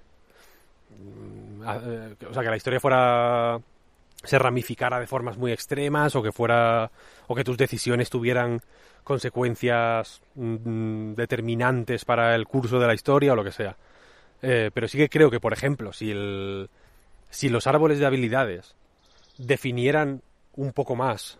eh, tu personalidad, si de alguna forma tú notaras que la decisión entre seguir el rigor y el, honor del samurái o eh, mejorar o entrenar más, de manera más concienzuda el toda la parte del, del fantasma, por así decirlo, del, ataque sigiloso, de la escaramuza, del asesinato, si eso definiera un poco más al personaje y no fuera un sistema en el que vas picoteando hasta que más o menos lo tienes todo, como en God of War. Para mí, lo peor de God of War, por ejemplo, es eso: que el árbol de habilidades es.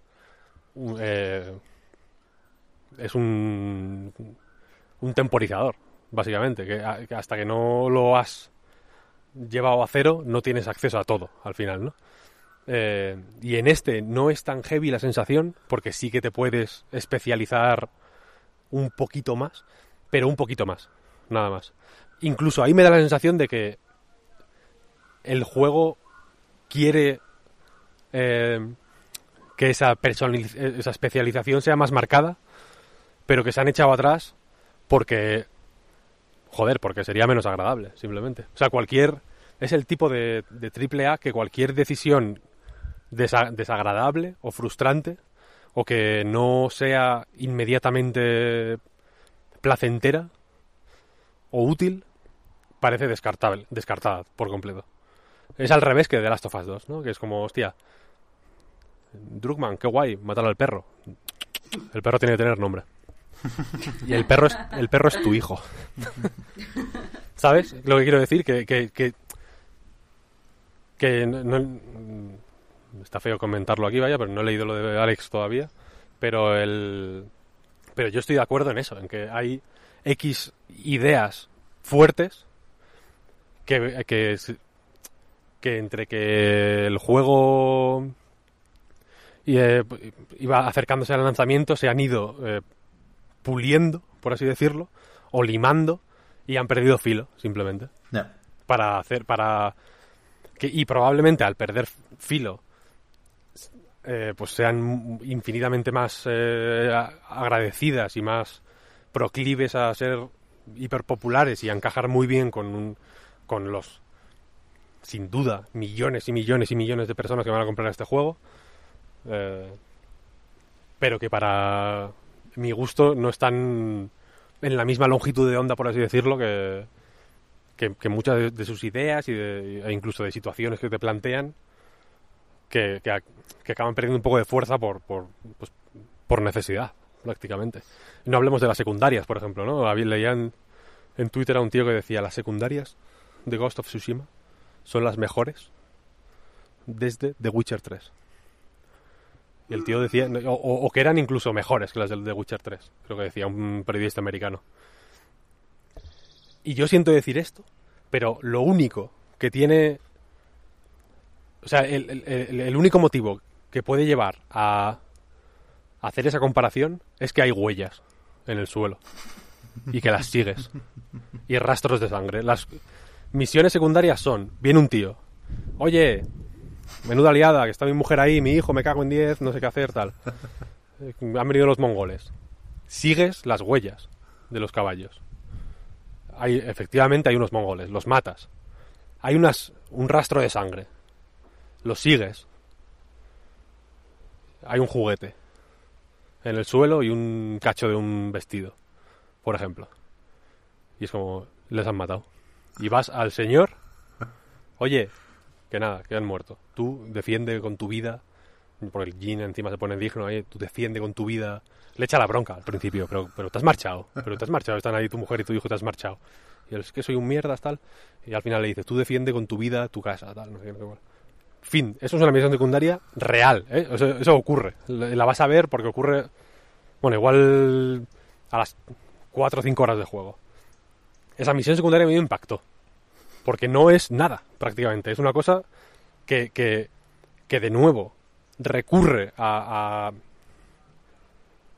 a, a, a- lo, lo superficial, literalmente a, la huella eh, mm, pintada en la superficie de la tierra del caballo que tienes que seguir. Y eso es lo único que tiene de parecido. Luego hay misiones principales sobre todo, pero también alguna secundaria, pues mucho más eh, sorprendentes y mucho mejor escritas y mucho más agradables. ¿eh? Pero no es la tónica general para nada. Para nada.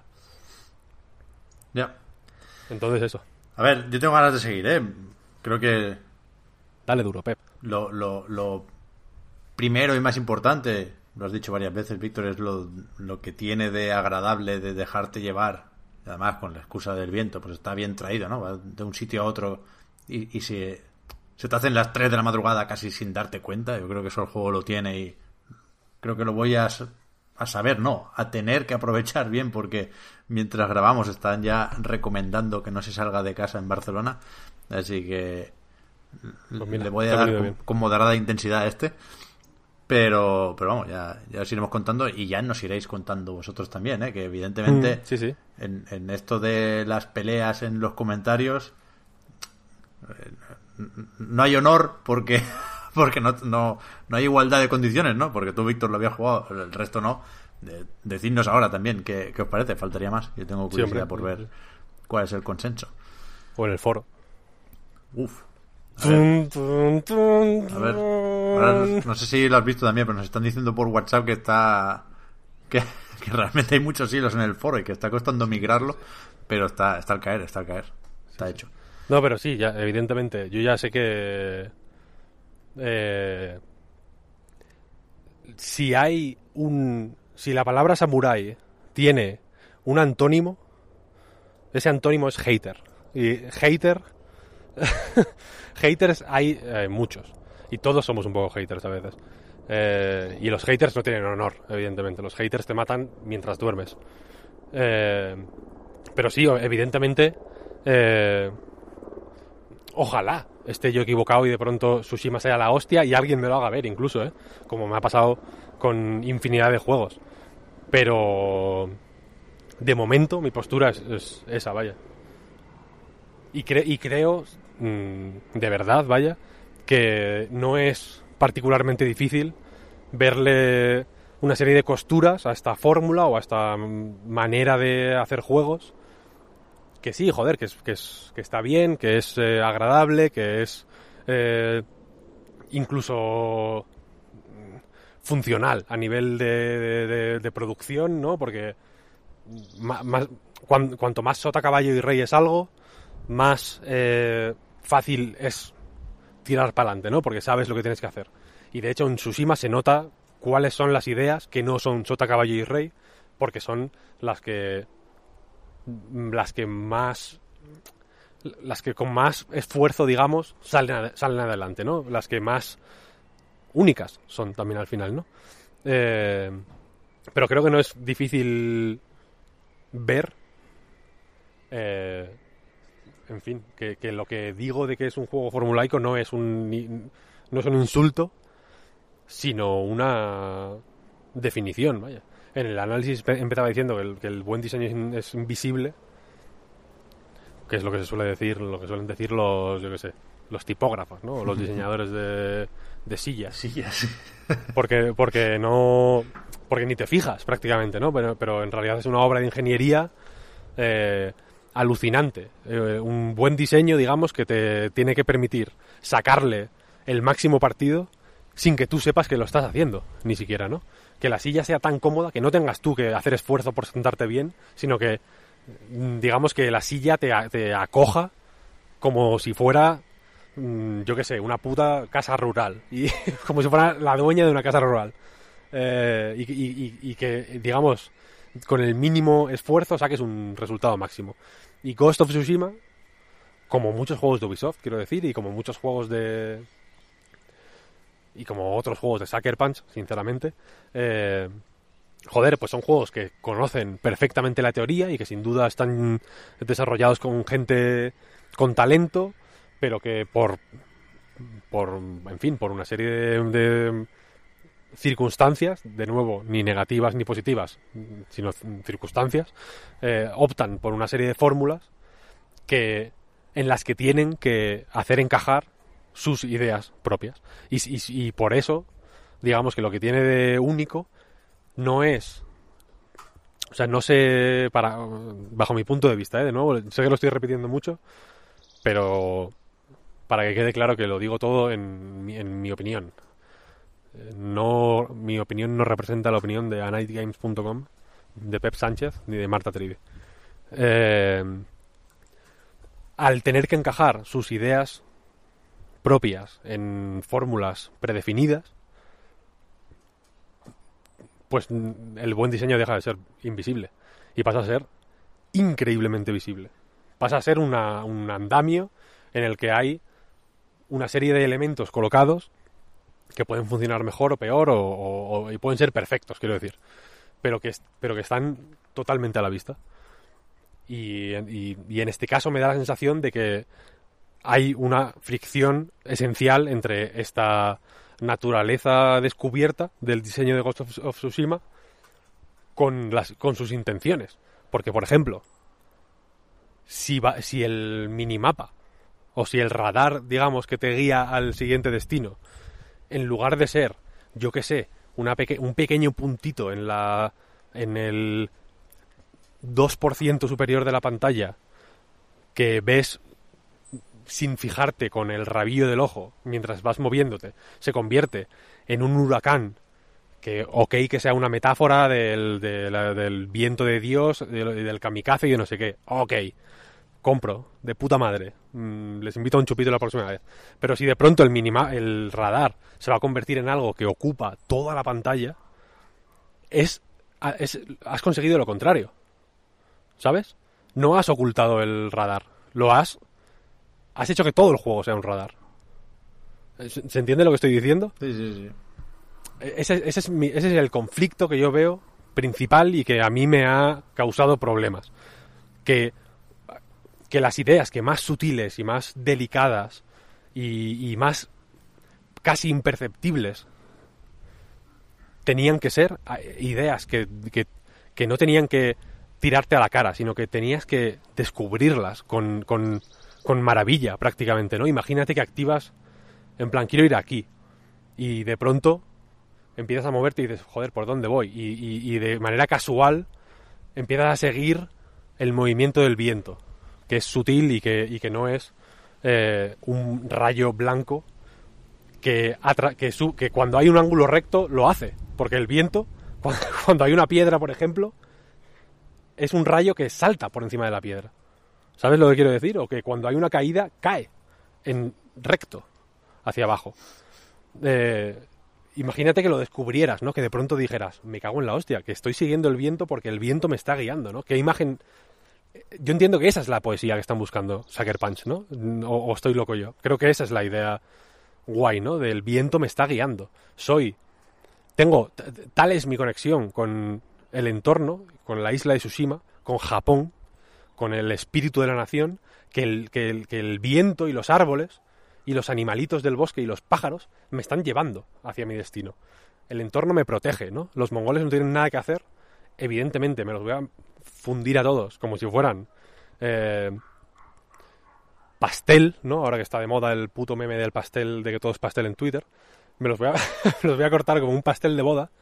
eh, porque, el, porque todo está a mi favor. Porque el viento sopla a mi favor. Que es una Supongo- metáfora.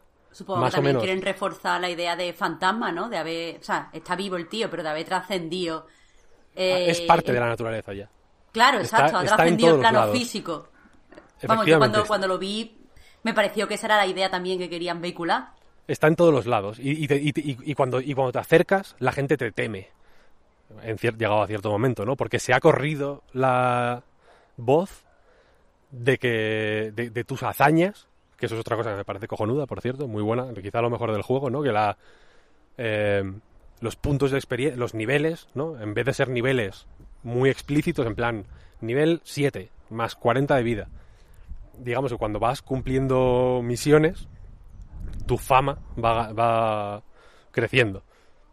Y cuanto más crece tu fama, y, eh, o sea, la fama es una barra que con distintos puntos, que son los puntos de habilidad, cuando completas la barra entera, eh, subes un nivel, por así decirlo, cambia tu rango y tu fama sube y tu vida crece. Es decir, que puedes aguantar más eh, ataques enemigos. No es que Jin sea más fuerte, ¿no? No es que le hayas llevado al puto gimnasio, como en el GTA San Andreas, o que de pronto, o que hayas, o que hayas saltado 10.000 veces, como en el Oblivion, ¿no? O, que, cuanto más saltas, más eh, sube tu cualidad atlética, sino que tu leyenda es mayor, ¿no? Porque has, has hecho más hazañas, esas hazañas se han eh, esparcido por la isla con el viento que te guía, como semillas que, están plantando en, en todo Tsushima la idea de, de, Jin Sakai, el fantasma de Tsushima.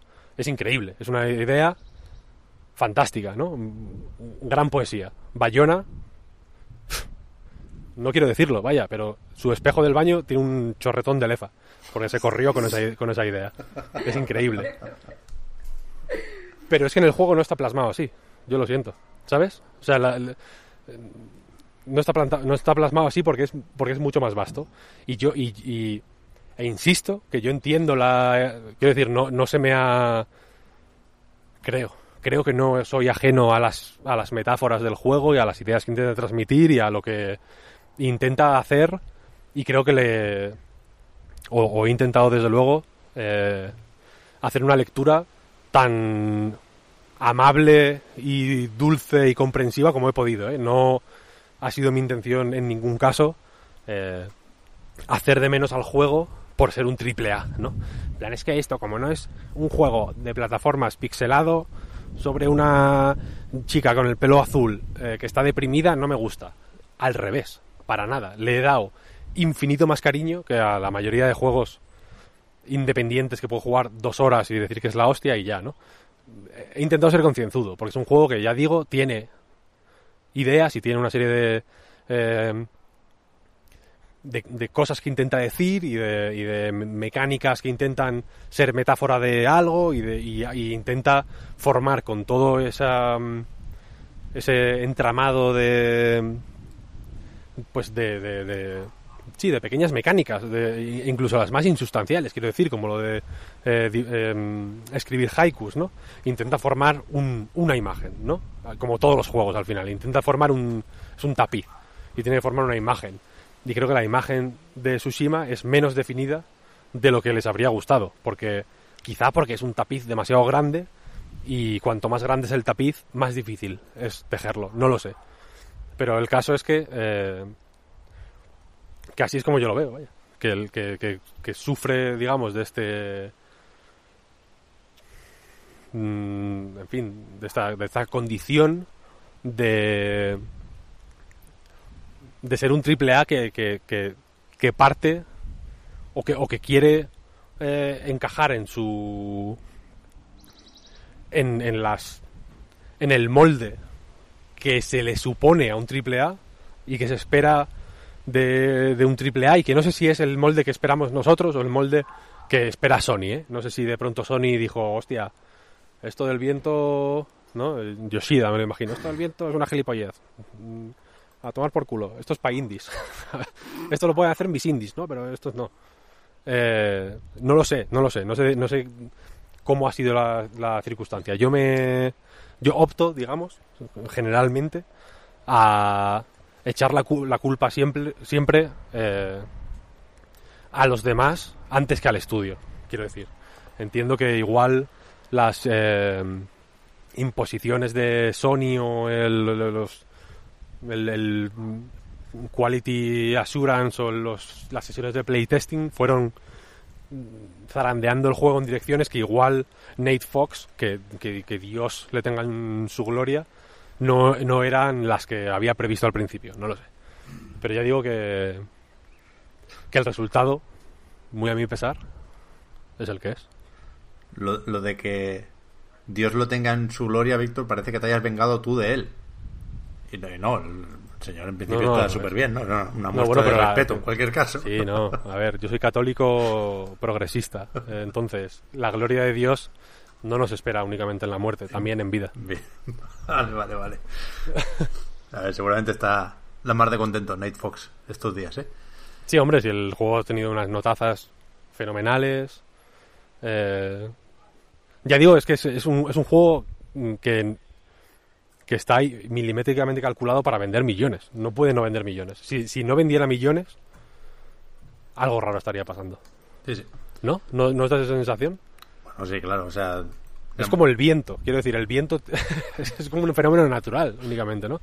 Que venda millones de juego. Y, y, lo merece, ¿eh? quiero decir, llevan una pila de años haciéndolo, se han gastado un dineral, pues digamos que el, el océano en el que tiene que desembocar ese río es los millones de copias vendidas. claro. Vale, eh, no lo hemos dicho, pero nos falta el Paper Mario. O sea, no, no para hoy, ¿eh? descansamos vosotros descansamos nosotros. Pero no, no, lo hemos mencionado hoy porque no lo tenemos. Lo dejamos para la semana que viene. No sé si jugaréis Víctor Marta los dos. no, sé muy bien qué hacer con mi Switch, aparte de, del Donkey Kong, pero te decía antes de empezar a grabar, Marta, que yo estoy más por ponerme con Animal Crossing de una vez que por darle al Paper Mario Origami King. Pero en cualquier caso entiendo que, que, vosotros dos sí que nos diréis alguna cosilla la semana que viene, ¿no? Sí. Sí. Vale. Tú con la Switch, eh, cómprate Arcade Archives Collection de Konami. Gradius, Salamander. Twin B. Pues la Contra, contra Collection. Contra. Contra 2. contra 3. Cranky Kong con el gramófono, tío. Eso, es la hostia, eso es too much. Esa intro es, te juro que me dejó loco la intro, ¿eh? O sea, es Pero un- no lo habías visto nunca. Sí, sí, sí, pero con, con- claro, ahora como padre es, es, es un relevo generacional a golpe de Kong. barriles de dinamita. Cranky Kong, que me siempre que puedas, habla con él, porque te vas a morir. Es, el, es un personaje demencial. Miyamoto no sabía que estaba ese, ese personaje en el juego. Se lo colaron. Eh, la semana que viene, pues eso, eh, Paper Mario, lo de Xbox, que parece que va a ser moderadamente importante, solo nos han dicho, habrá campaña de Halo Infinite y se centrará en juegos, ¿no?